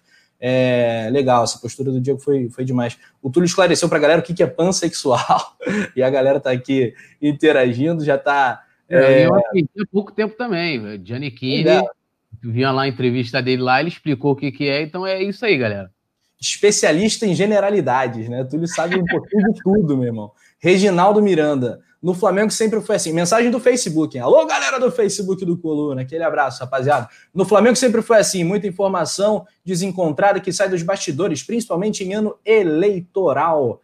Ah, cadê? O Antônio Norato. Agora é bonde do Expresso 222. Ei, rapaz. Vamos falar do Braz, vamos falar do BAP já já, hein, galera. O Rodrigo Games. Pergunta para o trio do Coluna do Fla. Na opinião de vocês, é, vocês acham que o Flamengo, no Flamengo o maior problema é o treinador? Eu acho que eu acho que não. Eu acho que é um problema. Acho que não é o maior, é. né, galera? Tô com o Rafa. É, mas é um, é um, hoje virou um problema. Né? O trabalho do Ceni é tenebroso. Rodrigo Game está aqui também. Eu acabei de ler a mensagem dele. O Natan 1. Tô cansado dessa coisa de panela. O Flamengo tem que tirar Ceni e esses jogadores, Gustavo Henrique, Léo Pereira, Arão, Renê, João Lucas, Lincoln, Vitinho, etc. É a tal da barca aqui que está sendo adiantada pelo, pelo nosso parceiro. Lembrando, galera, dedão no like, super importante. E a Paulinha chegou a tocar na, na fala do Diego, né? O Diego agora tem canal no YouTube, ele é youtuber, é, todo rubro-negro tá lá inscrito, dando aquela moral pro Camisa eu, 10 lá. Eu não tô inscrito. Eu não tô inscrito. Não tá inscrito. Eu não, tá inscrito. Sigo, não sigo jogador nenhum em rede social. Meu irmão, a melhor coisa faz Para de seguir essa galera todinha. Na moral. Tá. Eu sigo alguns. Eu sigo alguns. Imagina só, você tem uma namorada igual o Thiago Maia, meu irmão, que doideira. o Túlio é voltado. Que, Paulo? O Túlio tá dando uma de fiscal de relacionamento, né? Não, não, não é fiscal de relacionamento. Eu espero que eles sejam felizes do jeito que eles demonstram ser, mas é porque é muita caponice. Tá a postura do Thiago Maia, cara, é muito engraçado. A gente fica, às vezes, na. A gente tá na redação, porque, para quem não sabe, eu e Túlio, além de dupla aqui no Resenha, a gente é dupla na redação do Coluna do Fla. É. A gente divide horário. Aí, às vezes, acontece umas coisas, ele fica. Ele fica falando comigo, ah, aquela namorada dele é muito. Pois é, cara. Eu confesso que eu, eu assisti umas, uns dois vezes e também desisti, cara. Todo respeito ao Thiago Maia. O Diego, então, ele falou no seu, no seu YouTube aqui é, o seguinte: vou pegar as aspas de Diego Ribas. Se essa fonte tivesse caráter, né, que falou da panela 87, 85, tá, é, ela não seria uma fonte, ela seria leal e traria os problemas para serem resolvidos no dia a dia, o que fazemos constantemente neste clube. Esse grupo é muito melhor do que vocês pensam que ele é.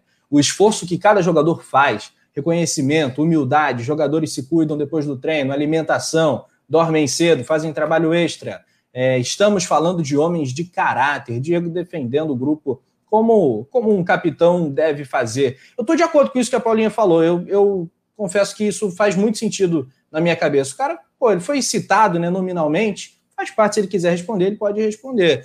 Se ele se sentiu incomodado.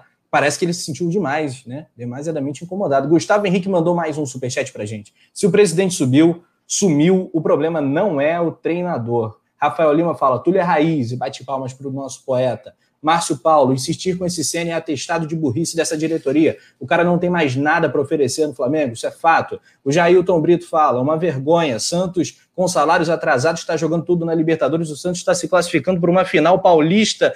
Meu Deus do céu. O, a final da Libertadores no Maracanã deverá ser Palmeiras e Santos.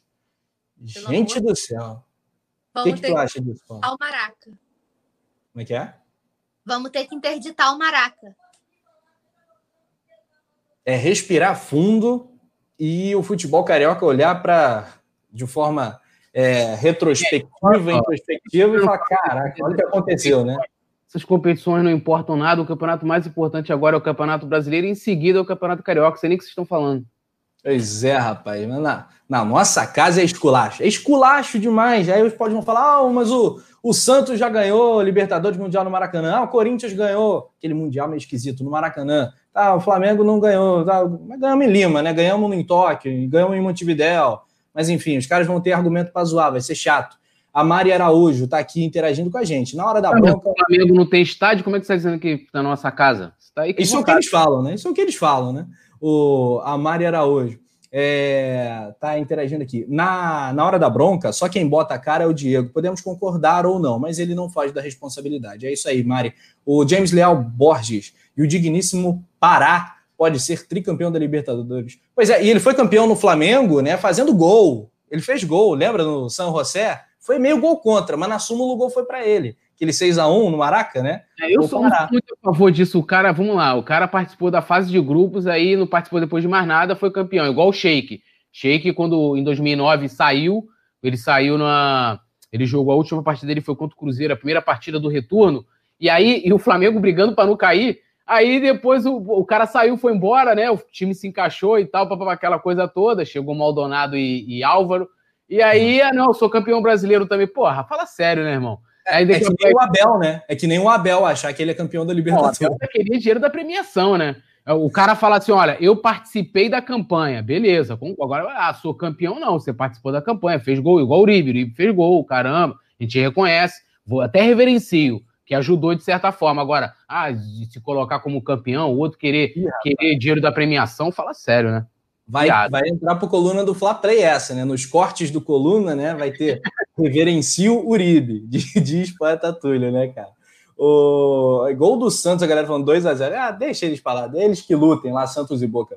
É, Oséias Santos está falando: essa imprensa brasileira está desacreditada por conta de uns jornalistas de escola, desculpa tal. Tem que discordar quando a gente tenta tirar a parcela da imprensa É, cara, a imprensa sempre é atacada, tem erros, tem acertos, enfim, mas é um, é um canal importante, né? Necessário para a informação circular e tal. Acho que é, não é bem por aí, mas enfim, respeito ao comentário. Tiago Larusso interagindo com a gente, ele é membro, Lohana também. Tem aqui o link na descrição do vídeo para quem quiser se tornar membro do clube do Coluna do Fla. Dito isto, Paula Matos, a produção mandou para a gente o seguinte: quem manda é o BAP? Interrogação. Teve um ex-presidente do Flamengo, coluna, tá, é matéria do coluna do Fla.com, um ex-presidente do Flamengo revelou uma conversa com o Landim, atual presidente, e critica a liberdade do BAP no Flamengo, dizendo que ele que manda. Olha que frase forte, pesada. Ô, Paulinha, Márcio Braga, o grande Márcio Braga, o presidente mais vitorioso do clube, né? Uma figura controversa, uns gostam, outros não gostam, enfim. É, ele falou o seguinte: eu falei com o Landim na segunda-feira e ele falou: saí de lá do Maracanã e fui embora para casa. Aí eu disse para ele: você tem que falar alguma coisa. E ele disse que não era do estilo dele. Eu expliquei que não é questão de estilo. Você foi ao eleitorado pedir votos, então o estilo tem que ter o então estilo tem que ter uma satisfação para o torcedor. Você vai deixar o técnico ou vai manter o técnico? Isso ele disse para o portal UOL, né, uma entrevista importante do UOL, feita ao onde o presidente Márcio Braga usa essas palavras aí. Jogou no ventilador, ô Paulinha Matos. Jogou no ventilador. Vamos para mais um capítulo de The Crown. Dá pra... Cara, dá pra gente fazer uma. The Crown. The Crown, como diria a poeta. Vamos para mais, tá vendo, gente? Não, é só, não são só vocês que são bilíngues, tá? Vamos a mais um capítulo de The Crown, que eu queria saber onde está o presidente Rodolfo Landim. E aí, nisso, eu preciso concordar com o nosso digníssimo Márcio Braga, que o Landim precisa se manifestar. E o Márcio Braga não parou por aí, não, Rafa. Ele falou assim também, ó. O que eu hum. disse para o Landim é: faz alguma coisa, demite o técnico, não demite, conversa com o vice-presidente.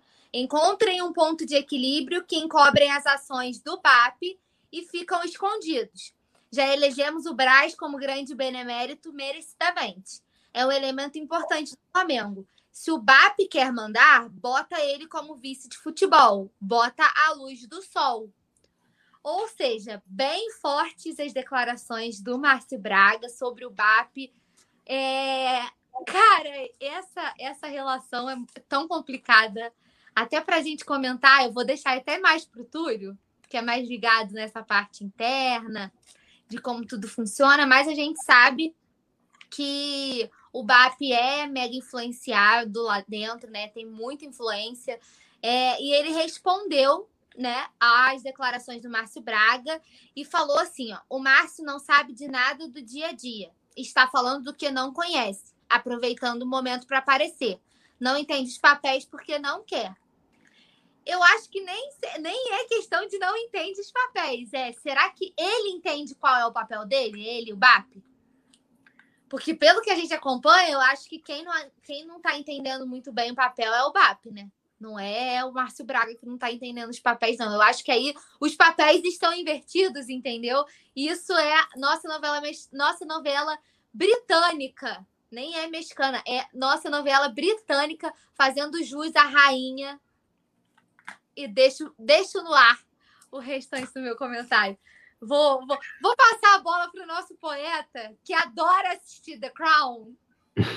Túlio, tem também o Gambito do Landim, diz o Vicente Flau. Gambito do Landim é outra série da moda, se junta é. The Crown. A política do Flamengo é um negócio de maluco, poeta Túlio. O que, que você entende dessa, dessa fala aí de Márcio Braga?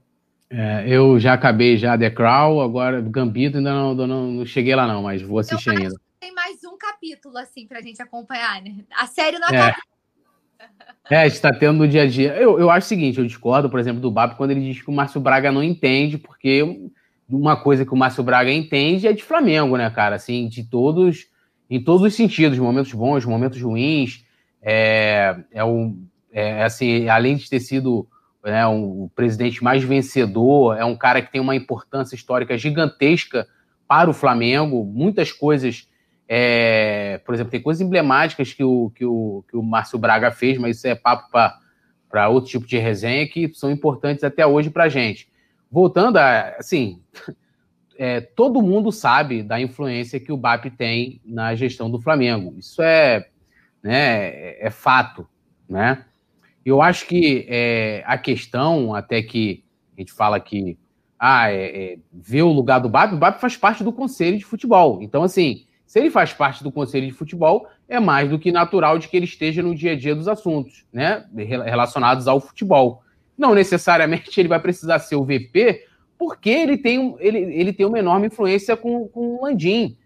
O grande culpado disso aí se chama Rodolfo Landim, que permite isso. Se o, o, o Márcio Braga tem muito mais propriedade para falar do que eu, se ele está identificando, que já não é a primeira vez que ele fala, é, de que a, a influência do BAP é nociva, assim como hoje eu acho também que o Braz também é nocivo, né? O cara virou vereador, isso nada disso o Márcio Braga, né? Ele criticou, né? De usar o clube na campanha, não falou nada né? Que o, que o Marcos Braz também é, é, depois não deu nenhuma coletiva. A gente sabe lá que ele falou que se o, o pular né, do avião, ele pula junto, né? Para poder salvar. Ele é o anjo do Cn, o, o, o, o, Márcio, o Marcos Braz. E por que, que, o, por que, que houve o rompimento em 2015? Porque o, o BAP brigou com Bandeira. E por que, que brigou com Bandeira? Porque eles, segundo era dito na época, eles, eles decidiam num colegiado, né? E o Bandeira não queria fazer o que aquele colegiado, que era formado por BAP, por Landim, por Tosh, que é o grupo que está lá hoje, mandava fazer. Alguns diziam, ah, a mosca azul posou e o cara falou, meu irmão, eu tenho autonomia, eu sou o presidente, vou fazer o que eu quero. Brigou. Isso não vai acontecer com o Landim. Isso não vai acontecer com o Landim. Ponto. O Landim permite isso. Não só com o BAP, mas também com o Braz. E assim a gente vai indo, quiser, para outros setores, né? sendo que o BAP tem uma influência gigantesca, o BAP ele, ele, ele fala no futebol, ele, ele decide questões de financeiras, ele, ele fala de tudo no clube, mas isso é porque o, o maior comandante permite que seja feito. Uma coisa que eu acho injusta, já vi pessoas falar e, e realmente assim, ah, quando tem coisa boa, ninguém dá os créditos pro BAP, mas quando tem as coisas ruins, sempre é o BAP. Não, é, é aquilo que a gente fala. Perde junto, ganha junto. Entendeu? Agora, se tá claro ali, o, as pessoas estão falando pro Landim, pessoas que têm influência. Né? Imagina só, o Márcio Braga, que apoiou eles, inclusive, na eleição, tá ali falando pro presidente. Né? E o presidente, que não é a primeira vez, continua permitindo, é porque ele tem uma visão de que o BAP não prejudica esse ambiente outra coisa. Todo mundo sabe da briga que ele tem com, com, com, com o Braz, de quanto isso é prejudicial pro, pra, internamente para o Flamengo, para o gerenciamento do Flamengo. Vou passar aqui uma informação que ninguém deu. Inclusive, hoje, a gente, ah, o Flamengo está um ano sem gerente de futebol. O Flamengo não está um ano sem gerente de futebol. O Flamengo hoje, é, é, quando o Pelaipe foi demitido, quem assumiu o cargo de gerente de futebol foi o, o, o Skinner. Skinner. Né? Ele é supervisor barra gerente de futebol. Por que, que isso nunca foi passado a público? Porque o Skinner, como ele é primo do BAP, né? E, e, e, o, e o também foi, como o Pelaipe se dava muito bem com, com o Braz, apesar dele ter sido levado pelo, pelo, pelo BAP, é, aquilo foi tipo assim, ó, esvaziando o Braz, colo, colocaram o primo dele lá, né? Então, para não ter problema com o Braz, isso nunca foi falado, falado publicamente. Mas eu afirmo aqui, informação, primeira mão. Quem executa o trabalho do Pelaipe no Flamengo desde que ele saiu em, em 2019, quando o Flamengo não quis renovar com o Pelaipe, é o Skinner, é supervisor barra gerente de futebol. Ponto. Ele é primo do BAP, não sei o quê. E todo mundo sabe disso no Flamengo. Por que, que ninguém nunca. Agora, agora estão se discutindo um ano depois de se ter. Então, assim, são influências que muitos estão dizendo que são nocivas, que são permitidas pelo Landim. Então, o Landim tem que ser cobrado. O Landim tem que parar de ser omisso. Ou então ele vira e fale. Né? É, é, é, eu acho que a melhor colocação, por exemplo, que o, que o, o Braz colocou, falou, cara, você vai manter o técnico ou você não vai manter o técnico? É isso. Chega e fala, olha, eu vou manter. O, o Braz lá. Oi? O Márcio Braga. Acho que você falou é, Braz. É, desculpa, o Márcio Braga falou pro, pro Landim. Ou, ou você mantém ou você tira. O, o Braz já se posicionou, falou: ó, se, se, o, se o Ceni pular do avião, eu vou junto. Ele vai junto. Né? E o que me parece pela, por essa omissão do Landim, que é o seguinte: se o BAP pular do, do precipício ou de um avião, ele pula atrás com, com paraquedas. E todo o resto não importa. Né? E todo o resto não importa. Todo mundo que vive o Flamengo sabe, sabe como é que é o BAP. Todo mundo sabe. Ele tem uma personalidade, por exemplo, um traço da personalidade dele, dele que eu admiro. Tipo, se tiver problema contigo, ele vai chegar aqui e vai falar. Igual quando teve aquela polêmica com a Bel, que foi uma entrevista que ele deu até para mim, ele chegou ali e falou: Irmão, esse cara, olha a coletiva que esse cara tá falando. Então, assim, eles estão vendo o que está acontecendo, eles estão vendo o que. Não tem ninguém bobo nisso aí. Sendo que, como eu falei ontem, por que, que o Braz não, não entrega o cargo? Porque não quer se desgastar para ser chamado de covarde. Por que, que o Landino exonera? Porque não quer ter o desgaste de você é, é exonerar o, o vice-presidente campeão da Libertadores do Brasileiro. É tudo tem interesse político, interesse pessoal. Entendeu? Tudo é isso, cara. Então, assim, quando a gente vê, por que, que o Landim está sendo omisso? Ele, ele não vai brigar com o BAP. Ele sabe que é importante ter o BAP ali. O BAP, o, o, grupo praticamente ali, quem sempre comandou o grupo de fato, desde 2009, esse grupo surgiu em 2009, chamado Flá 21. Aí tem toda uma história que eu vou contar um dia isso no livro, mas é, é, tem toda uma história, e desde sempre ele foi o líder. Você não vai brigar com o líder do grupo. O Bandeira brigou, ele saiu, abriu mão, foi lá, pegou o grupo dele, todo mundo foi junto, Valim, Toche, Landim, todo mundo foi junto. E, eu, Túlio, uma pergunta que todo flamenguista se faz e que acho que ninguém tem uma resposta conclusiva, mas você pode nos jogar uma luz. O BAP pode vir a ser candidato a presidente do Flamengo numa sucessão da mesma chapa? Ele é um nome que está sendo cogitado? Ou o próprio Landim pode tentar uma reeleição, como o Bandeira tentou e tal? O que, que você imagina então, para a eleição 2021 do Flamengo? As informações que a gente tem de bastidor é o seguinte: vamos lá. A gente já tem o Flamengo da gente, que vai lançar uma chapa, é, até em protesto, vai ser uma chapa formada por off-rios, né? Por causa do aumento absurdo, eles sabem que não vão ganhar, né? Eles têm plena consciência disso, é uma chapa de protesto ali para passar uma mensagem. Ponto. A oposição vai lançar, a oposição que eu falo é o grupo lá do, do Sofla, que foi a base de apoio do, do Bandeira, vai, vai lançar um candidato, não sei qual ainda, e o que, que acontece agora na questão da atual gestão? O Landim, até onde eu sei, ainda não se decidiu se ele vem à reeleição ou não, tá? Se ele vem à reeleição ou não. E aí, segundo, isso é bastidor, não é ainda informação concreta. Ele teria um nome, né? Ele teria já um nome caso ele não é, se decidisse vir pela reeleição. Ele teria um nome, inclusive esse nome é um vice-presidente. Porém, quando foi fechar o, o acordo lá em 2018 com o grupo do, do Rodrigo Duns, que é um grupo já antigo, que é um grupo da origem do grupo de Edmundo Santos Silva, que depois de Edmundo Santos Silva largou a vida política do Flamengo, virou o grupo da Patrícia Murim e tal. O acordo era, como Landim até falava isso, ó, Landim três anos, Landim sai, vem Dunche, né, no acordo e, e, teria o apoio, sendo que isso mudou, né, ao longo do tempo por N motivos, e aí não vou entrar aqui, vou, senão vai me alongar muito. E Segundo informam também, o, o Braz estaria disposto a apoiar quem o Landim indicasse ou se ele vier é, é, candidato. Então, ou seja, o, vamos dizer que o, que o Braz estaria mais ou menos fora ali. O BAP é uma incógnita, tá? E eu vejo que hoje ele tem uma rejeição enorme interna do Flamengo, também, né? É, e também uma rejeição externa também muito grande, porque assim, o nome dele só é falado nos momentos negativos, né? E aí eu acho que é até um erro de comunicação, acho que é da parte dele e, sei lá, da galera que o cerca ali. Porque eu acho que nos momentos bons também, você, o Diego faz isso aí muito bem. Né? E, e ele tá tem muitos desafetos também, né? Eu acho que ele foi muito, é por esse jeito forte, né? Foi minando um é, pouco. É, né? é por esse, é, mas assim, é, é, o cara que tem uma enorme influência, entendeu? Mas tem uma enorme rejeição, até mesmo de pessoas que apoiam hoje o Landim, uma enorme rejeição, justamente por esse jeito dele. Acho que isso prejudicaria se, se ah, o candidato vai ser o BAP, acho que isso seria ruim. O BAP teria que fazer. É, eles têm enorme chance de, de serem reeleitos, é fato, é, mas teria que ser feito um trabalho todo ali de, de vamos dizer assim, de reestruturação da, da imagem do BAP para que ele venha a ser. Porque, assim, cara, o cara tem influência enorme, muitas decisões que são tomadas têm dedo dele também, mas vamos dar nome aos bois, com a concedência né, é, do Landim, né, com a anuência do Landim. Então, ele, ele é o presidente, ele permite, é, ele, é o único que tem a caneta na mão, é o único que de fato manda no Flamengo, o resto é nomeado, entendeu? Que aula, poeta Túlio, a gente agradece, acho que todos aqui agradecemos demais.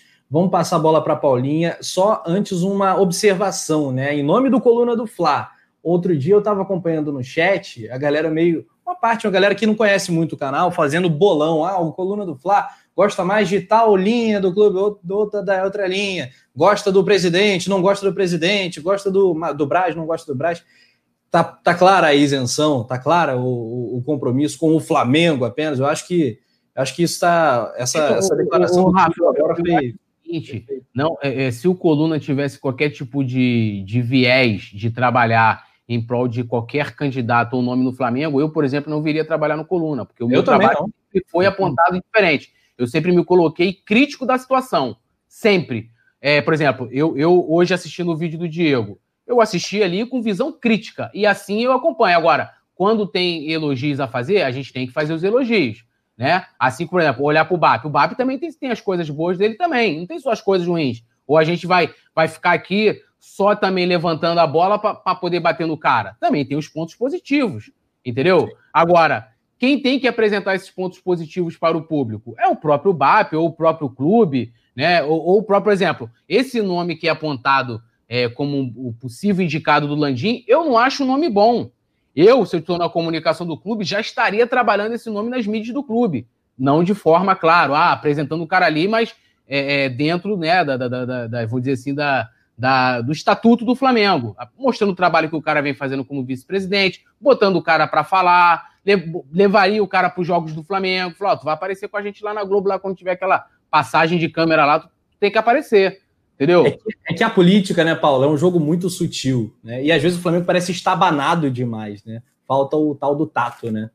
Em algumas situações. É, é, o feeling, né, Rafa? De você sentir em que momento você tem que fazer, aonde você intensifica, quando que você tira o pé. É, eu justamente passei a bola para o poeta, porque a gente já sabia que viria uma aula para gente aqui. Ninguém melhor do que. Rafa, eu acho que você está dando retorno. Ah, ótimo. Não tem ninguém melhor do que ele para falar sobre esse assunto.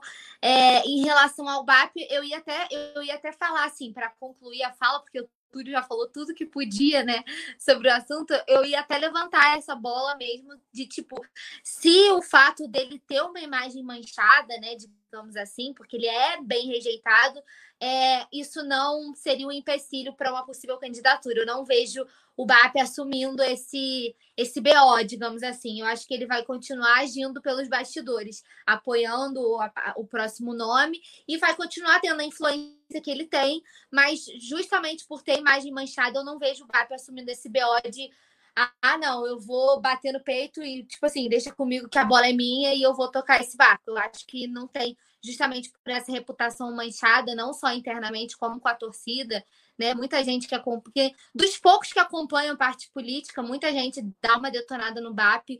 Então, era só em relação a isso que eu ia levantar essa bola. Eu acho que única exclusivamente pela pela é, imagem manchada que ele não, não assumiria esse BO de, de vir como candidato. Muito bem, Paulinho. Deixa eu ver agora se meu retorno melhora, né? O Túlio tá muito. O, Júnior está perguntando o que, que o BAP fez de bom. Vou dar um exemplo. Ele trouxe, foi ele que trouxe o Pelai para o Flamengo. Então, assim, é uma coisa boa. Entendeu? Depois ele, ele, ele, não quis que o cara ficasse, mas foi ele que trouxe. É uma coisa positiva. É, é. É, né? Então, assim, tem coisa boa, tem coisa ruim. É, o papo foi dado lá para o presidente, o presidente decide o que ele, o que ele faz, o que ele permite que façam. Entendeu? Nada é feito que não é permitido. E essa coisa, rapidinho, Rafa, é, é porque a gente até né, não falou muito sobre essa questão da fala do Diego, mas o Diego fala que as pessoas é, é que é, é, ano eleitoral, né? É ano eleitoral, como se isso é, é, fosse ruim ser ano eleitoral. Esse ano eleitoral é bom, pô. É, o negócio é que o ano eleitoral vira bengala, entendeu? Por que que acontece? Quem está no poder quer postergar o debate eleitoral o máximo que pode. Se a gente for pegar tanto em 2015 é, como o 2018, o Bandeira é, foi o último a lançar chapa, porque ele estava na gestão, era melhor para ele, mais negócio para ele ser o último a se colocar ali na, na campanha.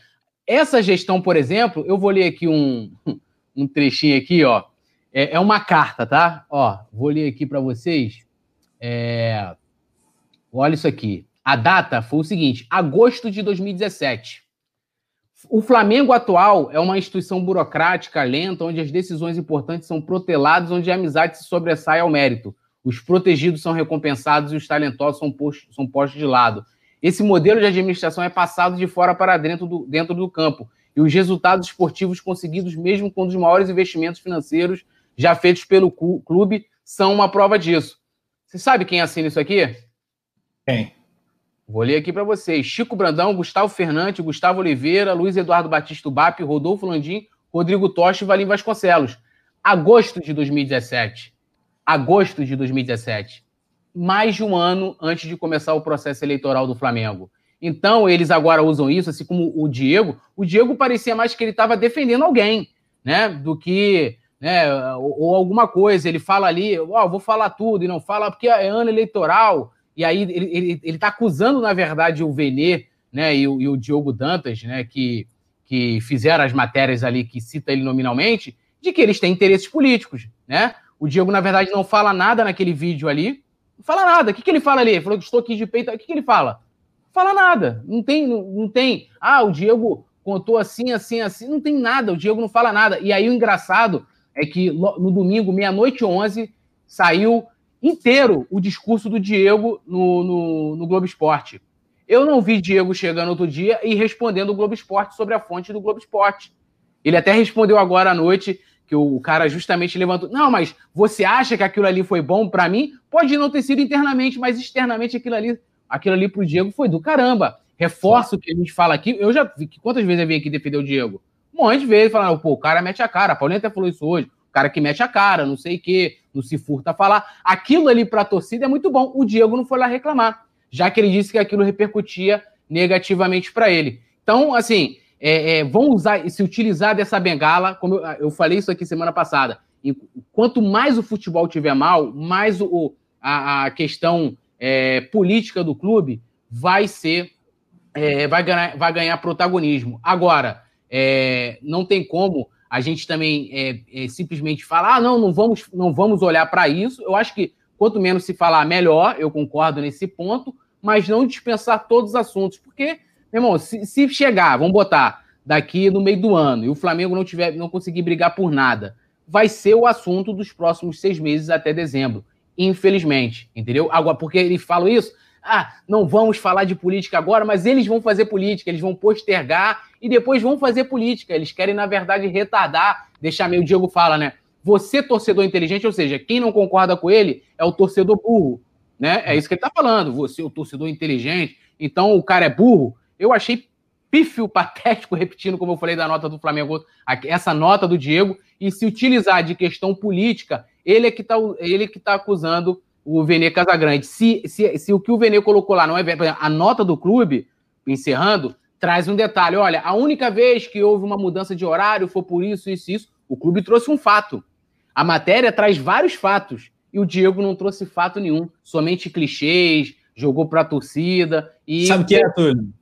Eu acho que o Diego é o político mais competente do Flamengo. É o melhor político do Flamengo. Ele, é, não, ele, e o engraçado também, Rafa, que é, essa, quando essa carta foi. Sabe, para quem foi endereçada essa carta que eu li aqui no início? Foi para o Reinaldo Rueda. Quando o Reinaldo Rueda chegou no Flamengo, a, a oposição, que agora é, é situação, mandou essa carta para o Reinaldo Rueda. Eu não vi o Diego em nenhum momento ir na imprensa e falar que estavam fazendo política para poder prejudicar o ambiente ou alguém chegar lá dessa, dessa gestão atual, Mas eu reclamei. É sido citado, entendeu? Foi isso que eu falei no começo. Ele foi citado e aí agora. Não, sim, beleza, ele foi citado, mas assim, ó, o Arão não falou nada. O Arão não falou nada, nem bem nem, bem, nem mal. E, eu, cara, e, e, sabe o que, que eu acho que deveria acabar com isso, no lance da panela? É alguém de fora da panela falar. É o Gerson. É o Gerson chegar e falar assim, ó, Gerson ou Gabigol. Gente, olha só, tem jogadores que têm mais afinidades com os outros, coisa natural, né? Normal e não tem essa panela nociva que estão colocando. Agora, por exemplo, ó, eu me dou mais bem com o Gabigol, por exemplo, a gente no dia a dia brinca mais, não sei o quê, ou com, sei lá, o Natan e tal. Nenhum, nenhum, nenhum veio falar. Entendeu? Nenhum veio falar. Então, isso, isso para mim me soa estranho. E se esse grupo fosse tão unido, eles teriam já reunido lá e falado assim, galera, por isso que aquela nota lá, a nota de ontem, ela foi mandada. E eu não duvido nada se o Diego, isso não é informação, é opinião, se o Diego tenha, tenha feito esse pedido. O Diego tweetou, começou a responder aos jornalistas às 14 horas e 2 minutos. Ele começa lá a sua sequência de tweetadas. Às 15 horas, o clube lança a nota oficial. os únicos jogadores que se manifestam são justamente os jogadores acusados de fazer parte dessa panela nociva, né? Se os jogadores fossem tão unidos assim, eu teria chegado lá ontem mesmo, rapaziada, Gerson, Gabigol, galera, porra aí, vamos lá. Vamos todo mundo se manifestar lá, dizer que, porra, beleza, eu me dou mais bem aqui com o Felipe Luiz, que a gente jogou junto, mas junto com a galera da igreja aqui, que não tem problema nenhum. Às vezes o cara pode ir lá pela religião ter mais afinidade. Pô, mas vamos lá dizer que não tem nada a ver, vamos acabar com esse clima, porra, isso é ruim pra gente, e ninguém fez. Só citou, só falaram quem, quem acusado teoricamente da panela. E a defesa ali é aquilo que eu falei ontem, o ataque que o Diego faz ali, da fonte, por exemplo, o Diego, realmente, eu falou, ah, nós não temos fonte. Claro que ele não tem, porque ele não é jornalista. Jornalista trabalha com fonte. Jornalista precisa que alguém vaze a informação. Oi? incomodou muito no posicionamento do Diego, porque assim, ele quer ensinar o jornalista a trabalhar, né? Não, e nem isso, ele fala assim. É, é... A fonte não, não tem fonte, porque a, fo a fonte passa informação, é para isso que existe a fonte. Assim como ele não reclamou da fonte que passou o discurso dele. E, cara, o discurso escrito, com exclamações, não foi, porra, alguém ouviu, olha, eu ouvi o Diego explanando no vestiário e tal, saiu, saiu já é o discurso inteiro. O Diego não foi lá reclamar dessa fonte. Apesar dele ter dito depois que, ah, isso internamente para mim pegou mal, você acha que pegou bem? Mas não veio falar nada, né? Não veio falar nada. Aí ele, ele, que, que ele faz? Ele ataca a credibilidade do jornalista, mais uma vez, é a palavra dos jogadores contra a matéria. Há um desmentido dos jogadores, né? Agora, ele está atacando a credibilidade do jornalista para poder tirar, mas não trouxe nenhum dado. O que, que o Diego traz tra ali? Nada. Ele fala, ah, é ano eleitoral, não sei o quê, que todo mundo sabe que é ano eleitoral, pô, e vocês não estão jogando nada. E aí? Porra, que, qual a diferença que faz? Então, assim, se o grupo fosse de fato unido, outros jogadores que não fazem parte da panela teriam se manifestado até em apoio à nota. Poderia responder, não, falar, não tem nada disso aqui. Foto um com o outro, qualquer Sim. coisa discutiu, né? Quantas vezes o Gabigol, quando, quando vinha aquelas histórias, Bruno Henrique e Gabigol estão brigados. Passado. O, o Gabigol ia lá fazer questão, te amo, meu amigo, a nossa dupla, fotinha fazendo, fazendo lá o negócio lá do desenho, não sei que, fusão, o caramba. Então, assim, tem alguma coisa assim. Se o problema é a panela ou não, eu não sei. Agora, que tem, que tem algo é, nesse reino no decral aí do, do Landim, tem, pô. Tem angu nesse caroço. Que nem tem, claro que tem, pô. Pô, imagina só, vamos botar, chega e fala assim, ó, tem panela, Túlio e Rafa fazem parte da panela do Coluna. Se eu, se, se, se eu visse que essa panela não fosse nociva pro Coluna, a primeira coisa que eu ia fazer, ia chegar lá e falar, Paulinho, ó, porra, a gente aqui é um grupo e tal, pô, chega lá também e se posiciona lá. Fala que não tem nada a ver, que, porra, eu, eu iria fazer isso. Por que, que eles não fizeram isso? Por que, que não houve mais manifestações? Estranho, né? Fica Exato. aí a, a, pergunta ao nosso amigo internauta. Ah, Rafa, Rafa. Oi. Rápido, coisa rápida. Eu separei um comentário porque estavam perguntando, né? Você estava falando assim, ah, porque daqui a pouco o povo está falando que o Coluna tem partido, não sei o quê. Tem um comentário aqui do Franklin Cabral. Eu separei rapidinho. Eu sigo acompanhando o canal porque vocês são sinceros, isentos e imparciais. Não deixam de criticar quando é preciso. Vocês pensam no melhor para o clube. Então é legal a gente ver que a pessoa também reconhece que a gente não fica aqui passando por é, pano para ninguém, né? Que a gente realmente está aqui pensando única e exclusivamente no bem do Flamengo e dando as nossas opiniões acerca do tema, independente de ser favorável ou contrário ao que está sendo né, debatido ou que está sendo levantado. Não, Exatamente. Para deixar claro que o paneleiro, a panela do Coluna Rafa, ele é. é. Só para deixar claro que o paneleiro é o JP, já estava sendo falado, inclusive, isso lá no Notícias. Agora eu não sei quem faz parte dessa panela do JP. Ih, rapaz, tá pra fazer uma série, né? Tipo o Gambito do Landim, Decral. A galera tá falando que a política do Flamengo parece Dark, né? Outra série. Mas em cima disso, a gente vai passar para o próximo tema, né? Lá as questões das panelas, né?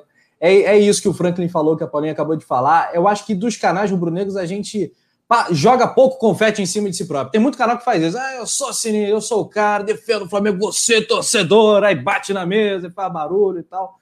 Mas, Rafa, eu, eu, acho que você defender o Flamengo e às vezes você criticar também. Eu Exato. acho que é a pior coisa. É, vamos supor, a gente está lá comentando o jogo. Você viu que eu falei uma besteira ali, eu fiz uma observação, uma opinião errada.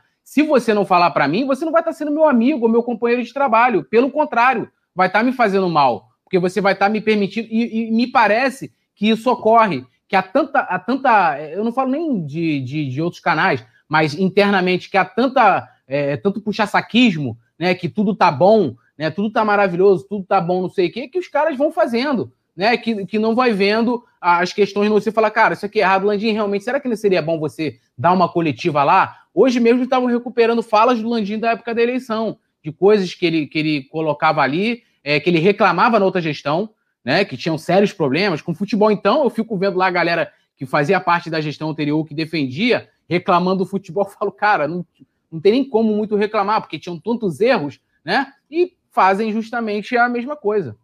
É aquilo, prefiro quem me critica, pois me ajuda, né? Do que quem me elogia e me corrompe. Agora eu acho que eu embolei a frase toda, mas é isso.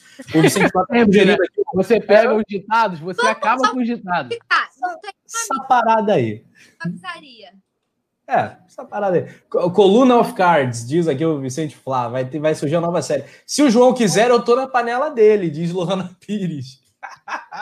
É, Olha, eu não entraria na panela do JP pelo seguinte: isso inclusive foi debatido no chat aqui no, no Notícias, que chama o JP de morcego.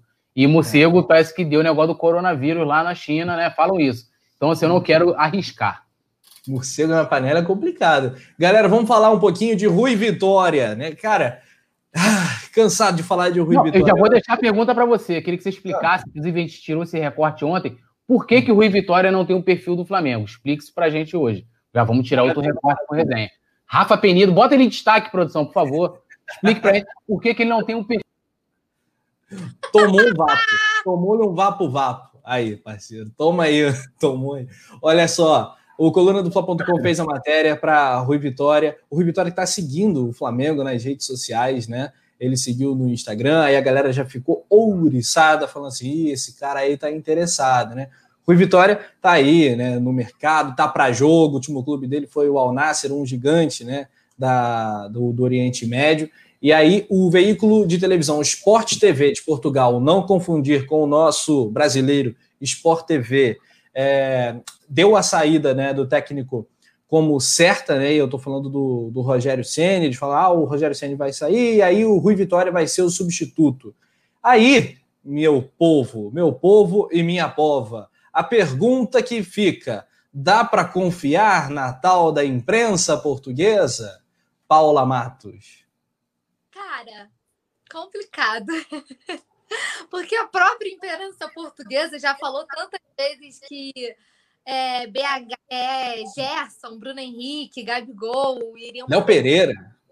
É, que essas coisas estavam acontecendo. Então, assim, eu já, a gente já tá, eu já tô aqui assim, ó, um, sabe assim, processo de meditação, porque vão começar esses assuntos, né? E eu acho que assim, como que eles eles estão cravando que o Rogério já vai ser demitido do, é, depois do jogo contra o Goiás para assumir o Rui. Então, assim, por que, que esperariam até o jogo do Goiás, sendo que tá tudo na corda bamba, para depois demitir? Porque, na real, se for para esperar, vai esperar para tentar bancar o cara no cargo, né? Não faz sentido você já ter. Você já ter. É, você já ter. Como fala? Já você, tem um nome.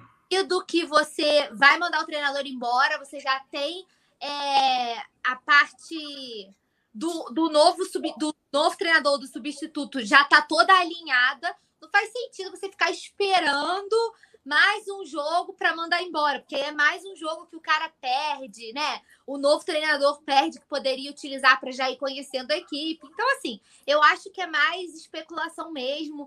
Eles já entenderam que falar do Flamengo dá retorno, que falar do Flamengo dá audiência. O Flamengo que é. A gente vive noticiando lá no coluna do Fla.com. O Flamengo é líder em ranking de engajamento na, no continente, em todas as redes sociais. Entendeu? O Flamengo lidera assim, e nada de braçadas, Rafa, em relação aos rivais. É, é, é absurdo. Todo mundo sabe. Pró a própria FIFA já usou o Flamengo, né?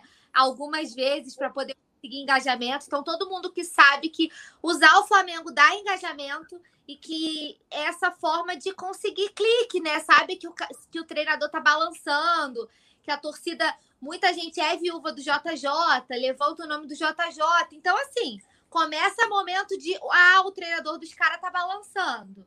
Ah, vamos, vamos, o que, que a gente pode jogar?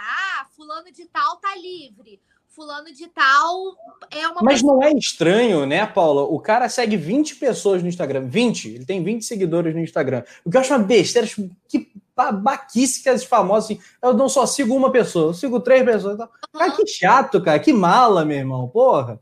Segue quem tu gosta. O cara às vezes deixa de seguir a família, bicho. É, enfim, é, é. é. Aí o Rui Vitória, os amigos, enfim. Aí o Rui Vitória, já já o super do Gustavo Henrique. Um abraço, Guga. Ele segue 20 pessoas, aí começou a seguir o Flamengo, é óbvio que isso vai ganhar um destaque, né? Aí a imprensa portuguesa, eu acho que se baseou nisso, não é possível. Né, Paulo? É, pode ser, mas é, é uma coisa assim. O cara pode, cara, assim, aqui, vamos levantar outra possibilidade. Ele pode estar querendo casar. É, é, como que fala? Caval paga. Ele foi oferecido. O, até o Mauro César é, que até tá no One Futebol agora. O Mauro César ele falou que o, o Rui Vitória foi oferecido sim ao Flamengo, mas o clube nem abriu negociações e vai seguir com o Rogério Ceni pelo menos por enquanto. Uma vaga. É aquela história, Rafa. Vou falar ditadinho assim. Batata. Quem não é visto não é lembrado. Já é. diziam, já diziam os mais velhos, já dizia minha avó, quem não é visto não é lembrado. Às vezes o cara tá querendo cavar uma vaga. É, cara, quando o Thiago Maia queria vir para o Flamengo, pelo amor de Deus. Porra! É. o Thiago Maia não cavou, sabe? É, hum. O Vidal, por exemplo, outro, tipo assim, tô falando nome nada a ver com treinador, para as pessoas entenderem que assim, o cara tá mostrando que ele tá ali e que seria uma possibilidade para ele. Se vocês quiserem, eu quero, tá? É muito isso, eu acho que não tem muito fundamento.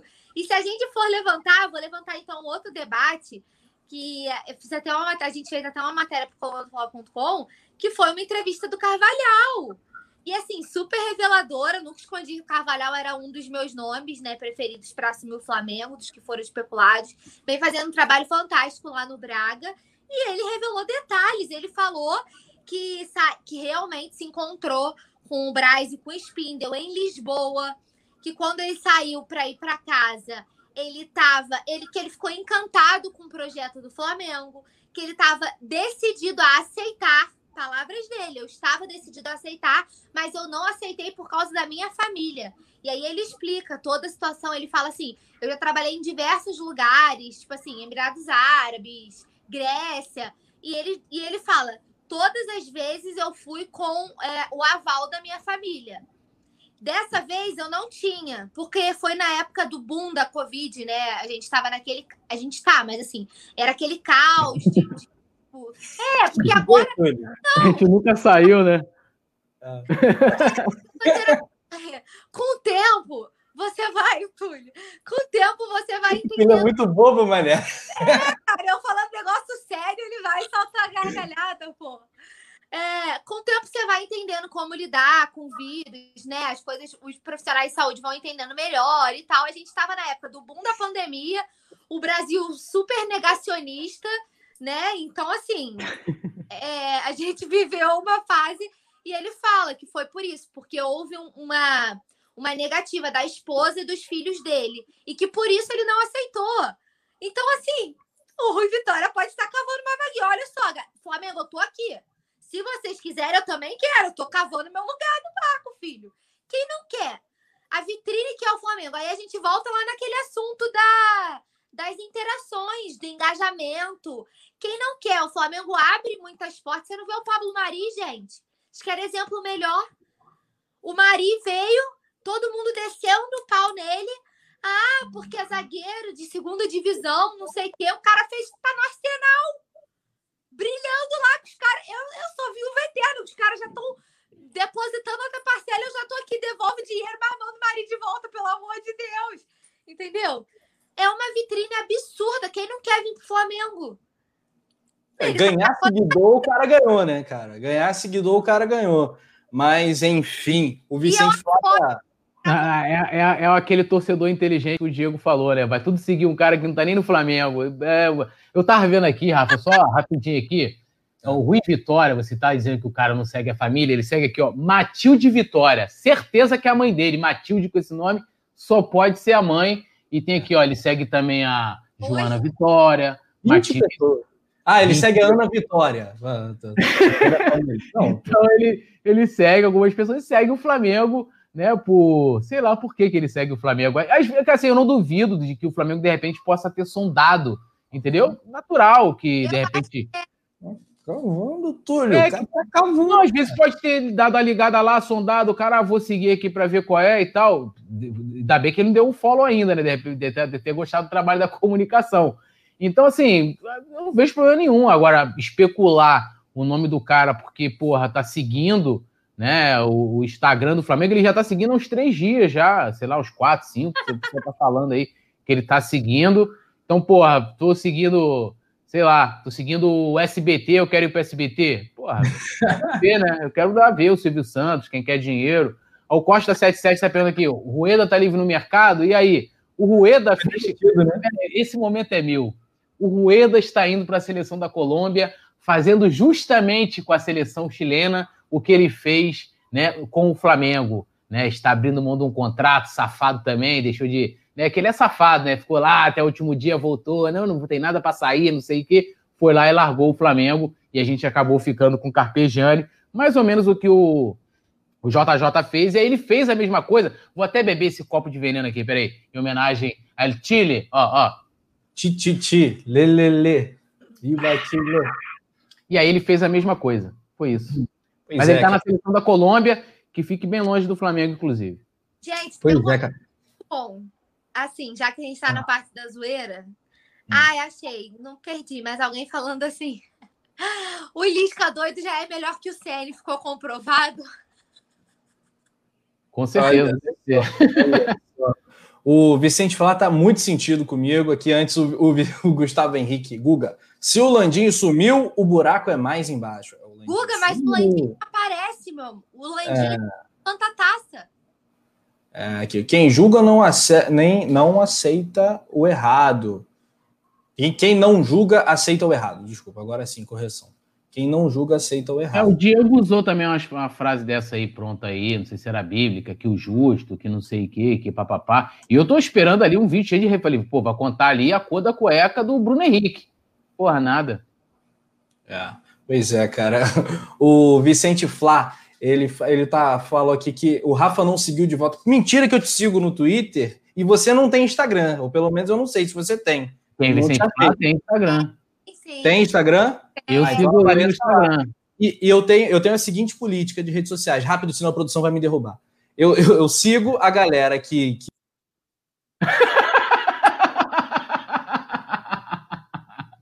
aí pega aí a explicação aí do Rafa aí, ó. Vou aproveitar que o Rafa foi. Rápido, vou dar um abraço pro meu pai que chegou aqui no chat, está acompanhando o programa com a gente. Então, um abraço pro Papo Soberano aí que tá dando a moral. Show, um abração. Eu fiquei com esse mapa, fiquei tipo Avenida Brasil quando acaba o episódio, fiquei assim, tan, acabou. me derrubou. Não acredito nisso. O, eu sigo a galera que, que chega na resenha e tal, no direct, a gente troca uma ideia, eu já sigo, pô, na hora. Se, se eu vejo o cara tá, tá lá e tal, curtindo, interagindo. Às vezes até uma crítica produtiva, a gente vira parceiro e tal, seguir. E Mesmo não tem essa, seguir 20, seguir 20 pessoas, isso é uma chatice do cacete. Mesmo Fala, se o cara seguir 20 pessoas, você segue ele de volta? Se o cara seguir 20 pessoas, eu não vou segui-lo, né, cara? Porque o cara é um babaca, né, cara? Segue 20 pessoas, não dá, meu irmão.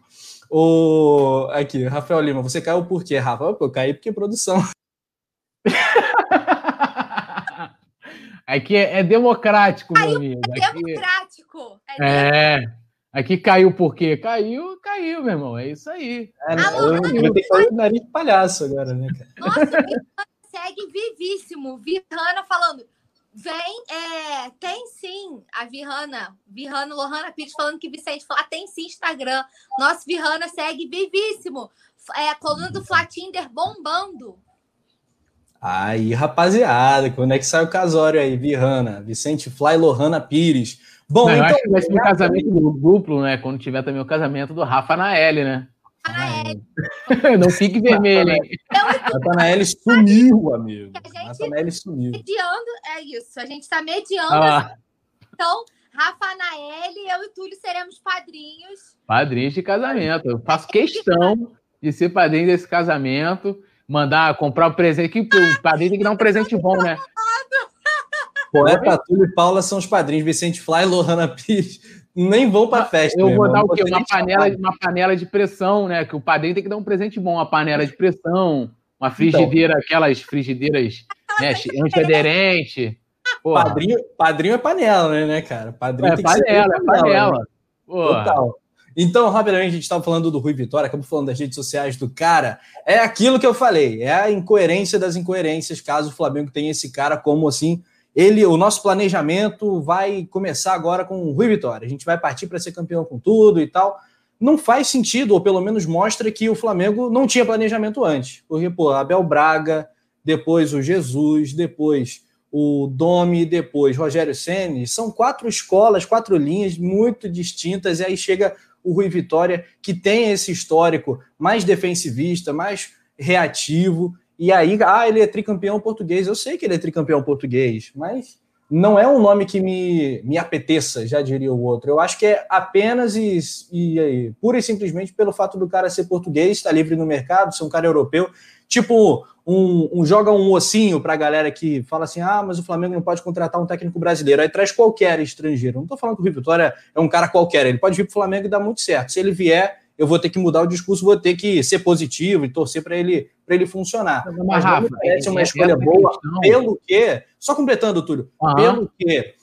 Pelo, pelos recortes que eu vi do Benfica no período dele, mas principalmente pela análise das pessoas que eu confio, e entre elas estão o Josa Novales, o Bernardo Ramos, que são caras espetaculares. O Bernardo Ramos, inclusive, recomendo que todos sigam o canal dele aqui no YouTube. Ele fez um vídeo dedicado a falar do Rui Vitória. Assisti alguns portugueses também falando mais taticamente, né? No tatiquês. Eu sei que a, a, galera e tal nem se interessa tanto pelo tatiquês, mas tem a galera que gosta desse tipo de conteúdo que é de muita qualidade. Eu, eu por exemplo, gosto muito, assisto. Então, recomendo esses vídeos. Procura, é fácil, que no YouTube, depois do, do Coluna, tem muito conteúdo para você entender o estilo de jogo do Rio Vitória. E aí você vai perceber que não faz muito sentido o Flamengo escolher esse cara.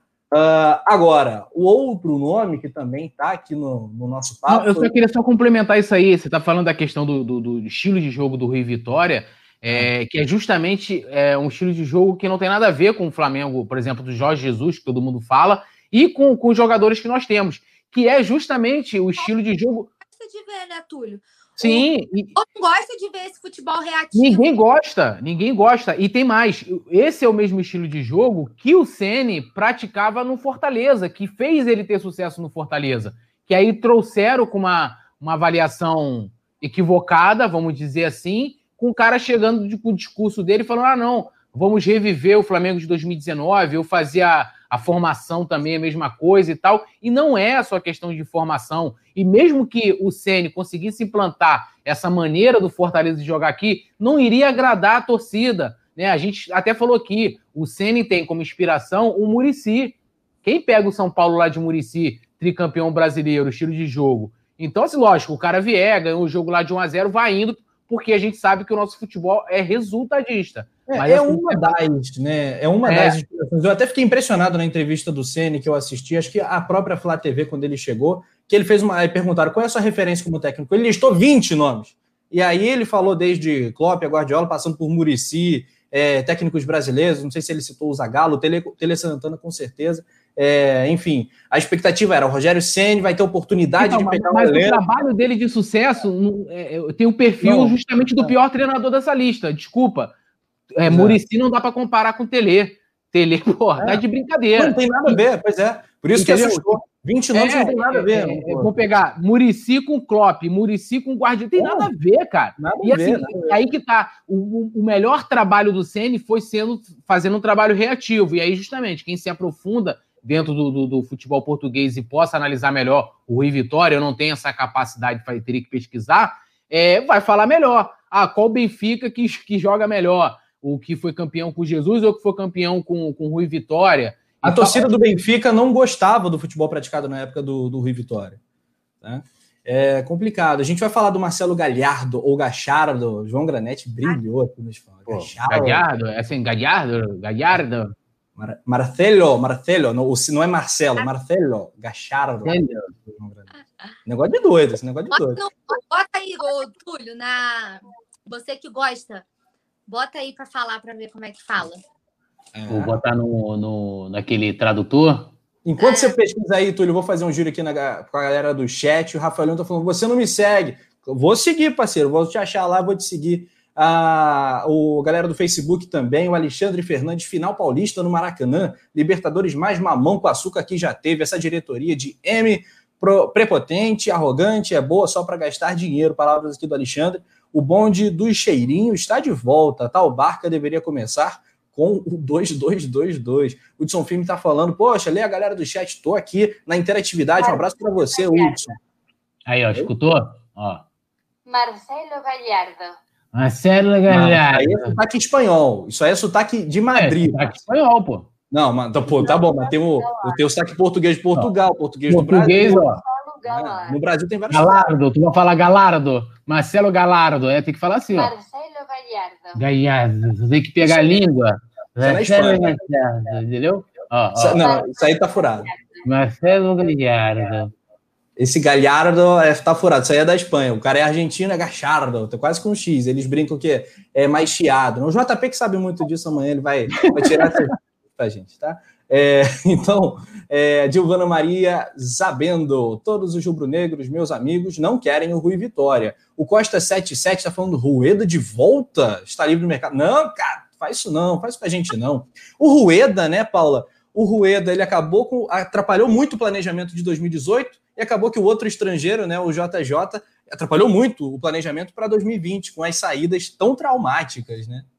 Não, gente, a gente precisa de novos ares, entendeu? Rueda não, é passado. É, o Gadiardo é muito assim. Uma, eu vi um meme no Twitter que é meu resumo. Já imaginando Marcelo Galhardo com esse terno preto às 11 horas da manhã na beira do Maracanã comandando Flamengo e Madureira é o momento que eu queria descrever. É um dos meus nomes, né? A gente tá... Eu ainda levantei essa bola ontem, é porque já estava no finalzinho do programa. A gente quase não teve tempo para debater sobre. Mas quando a gente estava falando sobre os possíveis novos treinadores, eu até levantei essa bola sobre o Marcelo. Seria um cara que eu queria muito ver aqui. Eu acho que vale muito a pena o Flamengo sondar. É, obviamente que a gente tem que levar em consideração é, questão financeira, ai, tudo isso, né? Que o cara, assim, teria. É aquele famoso é, que eu acho engraçado, né? Engraçado no sentido de, de irônico até. O cara fica esperando uma possível proposta da Europa enquanto ele tá no River e a proposta, a tal proposta que não chega, né? Um cara desse vem pro Flamengo, a proposta pode aparecer em dois tempos, né? é sempre um ciclo vicioso de Flamengo tem tem visibilidade, tem engajamento, então às vezes o cara vem com um planejamento X de ficar tanto tempo, é, de fazer um trabalho a longo prazo, assim como é o trabalho dele no, no River, né? Foi um trabalho de longo prazo, um trabalho muito consistente. O River que ontem, infelizmente, né, não passou do Palmeiras, mas assim, amassou o Palmeiras ontem. Futebol absurdo, do mais alto nível, né? Um jogo de futebol, assim, para os amantes de futebol, o jogo do River, porque o Palmeiras. O jogo do River foi um jogão de bola ontem, assim, amassou o Palmeiras. É, com um a menos, né? Os caras, assim, brigando e, e buscando mesmo aquela classificação. E é engraçado que eu vou levantar um outro, um outro ponto sobre o, o Galhardo que eu estava acompanhando. É, a gente, eu principalmente, né, sempre bato nessa tecla da, da importância da cabeça dos jogadores estarem no lugar e da importância de se ter um psicólogo, né? O Marcelo tem um, um é, preparadores, né? A equipe dele tem um psicólogo e tem uma eu não, eu não vou saber o termo que eles dão, né? Porque eles, eles nomeiam diferente, mas é como se fosse é, uma especialista em neurologia que trabalha o seguinte: é, ela faz trabalhos com eles, isso tem até vídeos que eu acompanhei, que eu estava acompanhando, que é assim, é, para manter a concentração. É, tipo assim, durante os treinamentos, sabe?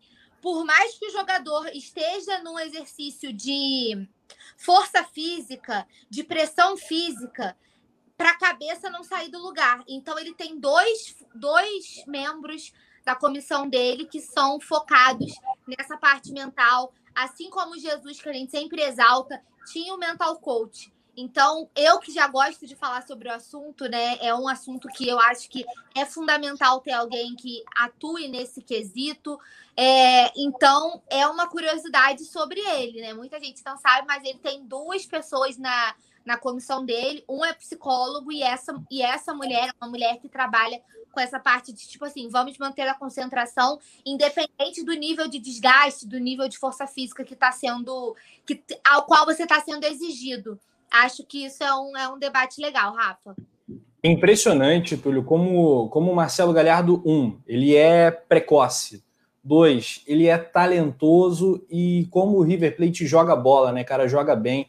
É, só de títulos é, continentais o cara ganhou é, duas Libertadores, chegou em várias semifinais, chega sempre, né? O River chega sempre, acabou virando, né? A década fechou, time da década. Como é que a gente pode negar isso? Não tem como contra-argumentar. Assim isso como o Boca ganhou a, a, década anterior, né? Ganhou acho que duas ou três Libertadores, o River Plate foi o time que mais chegou. Quem.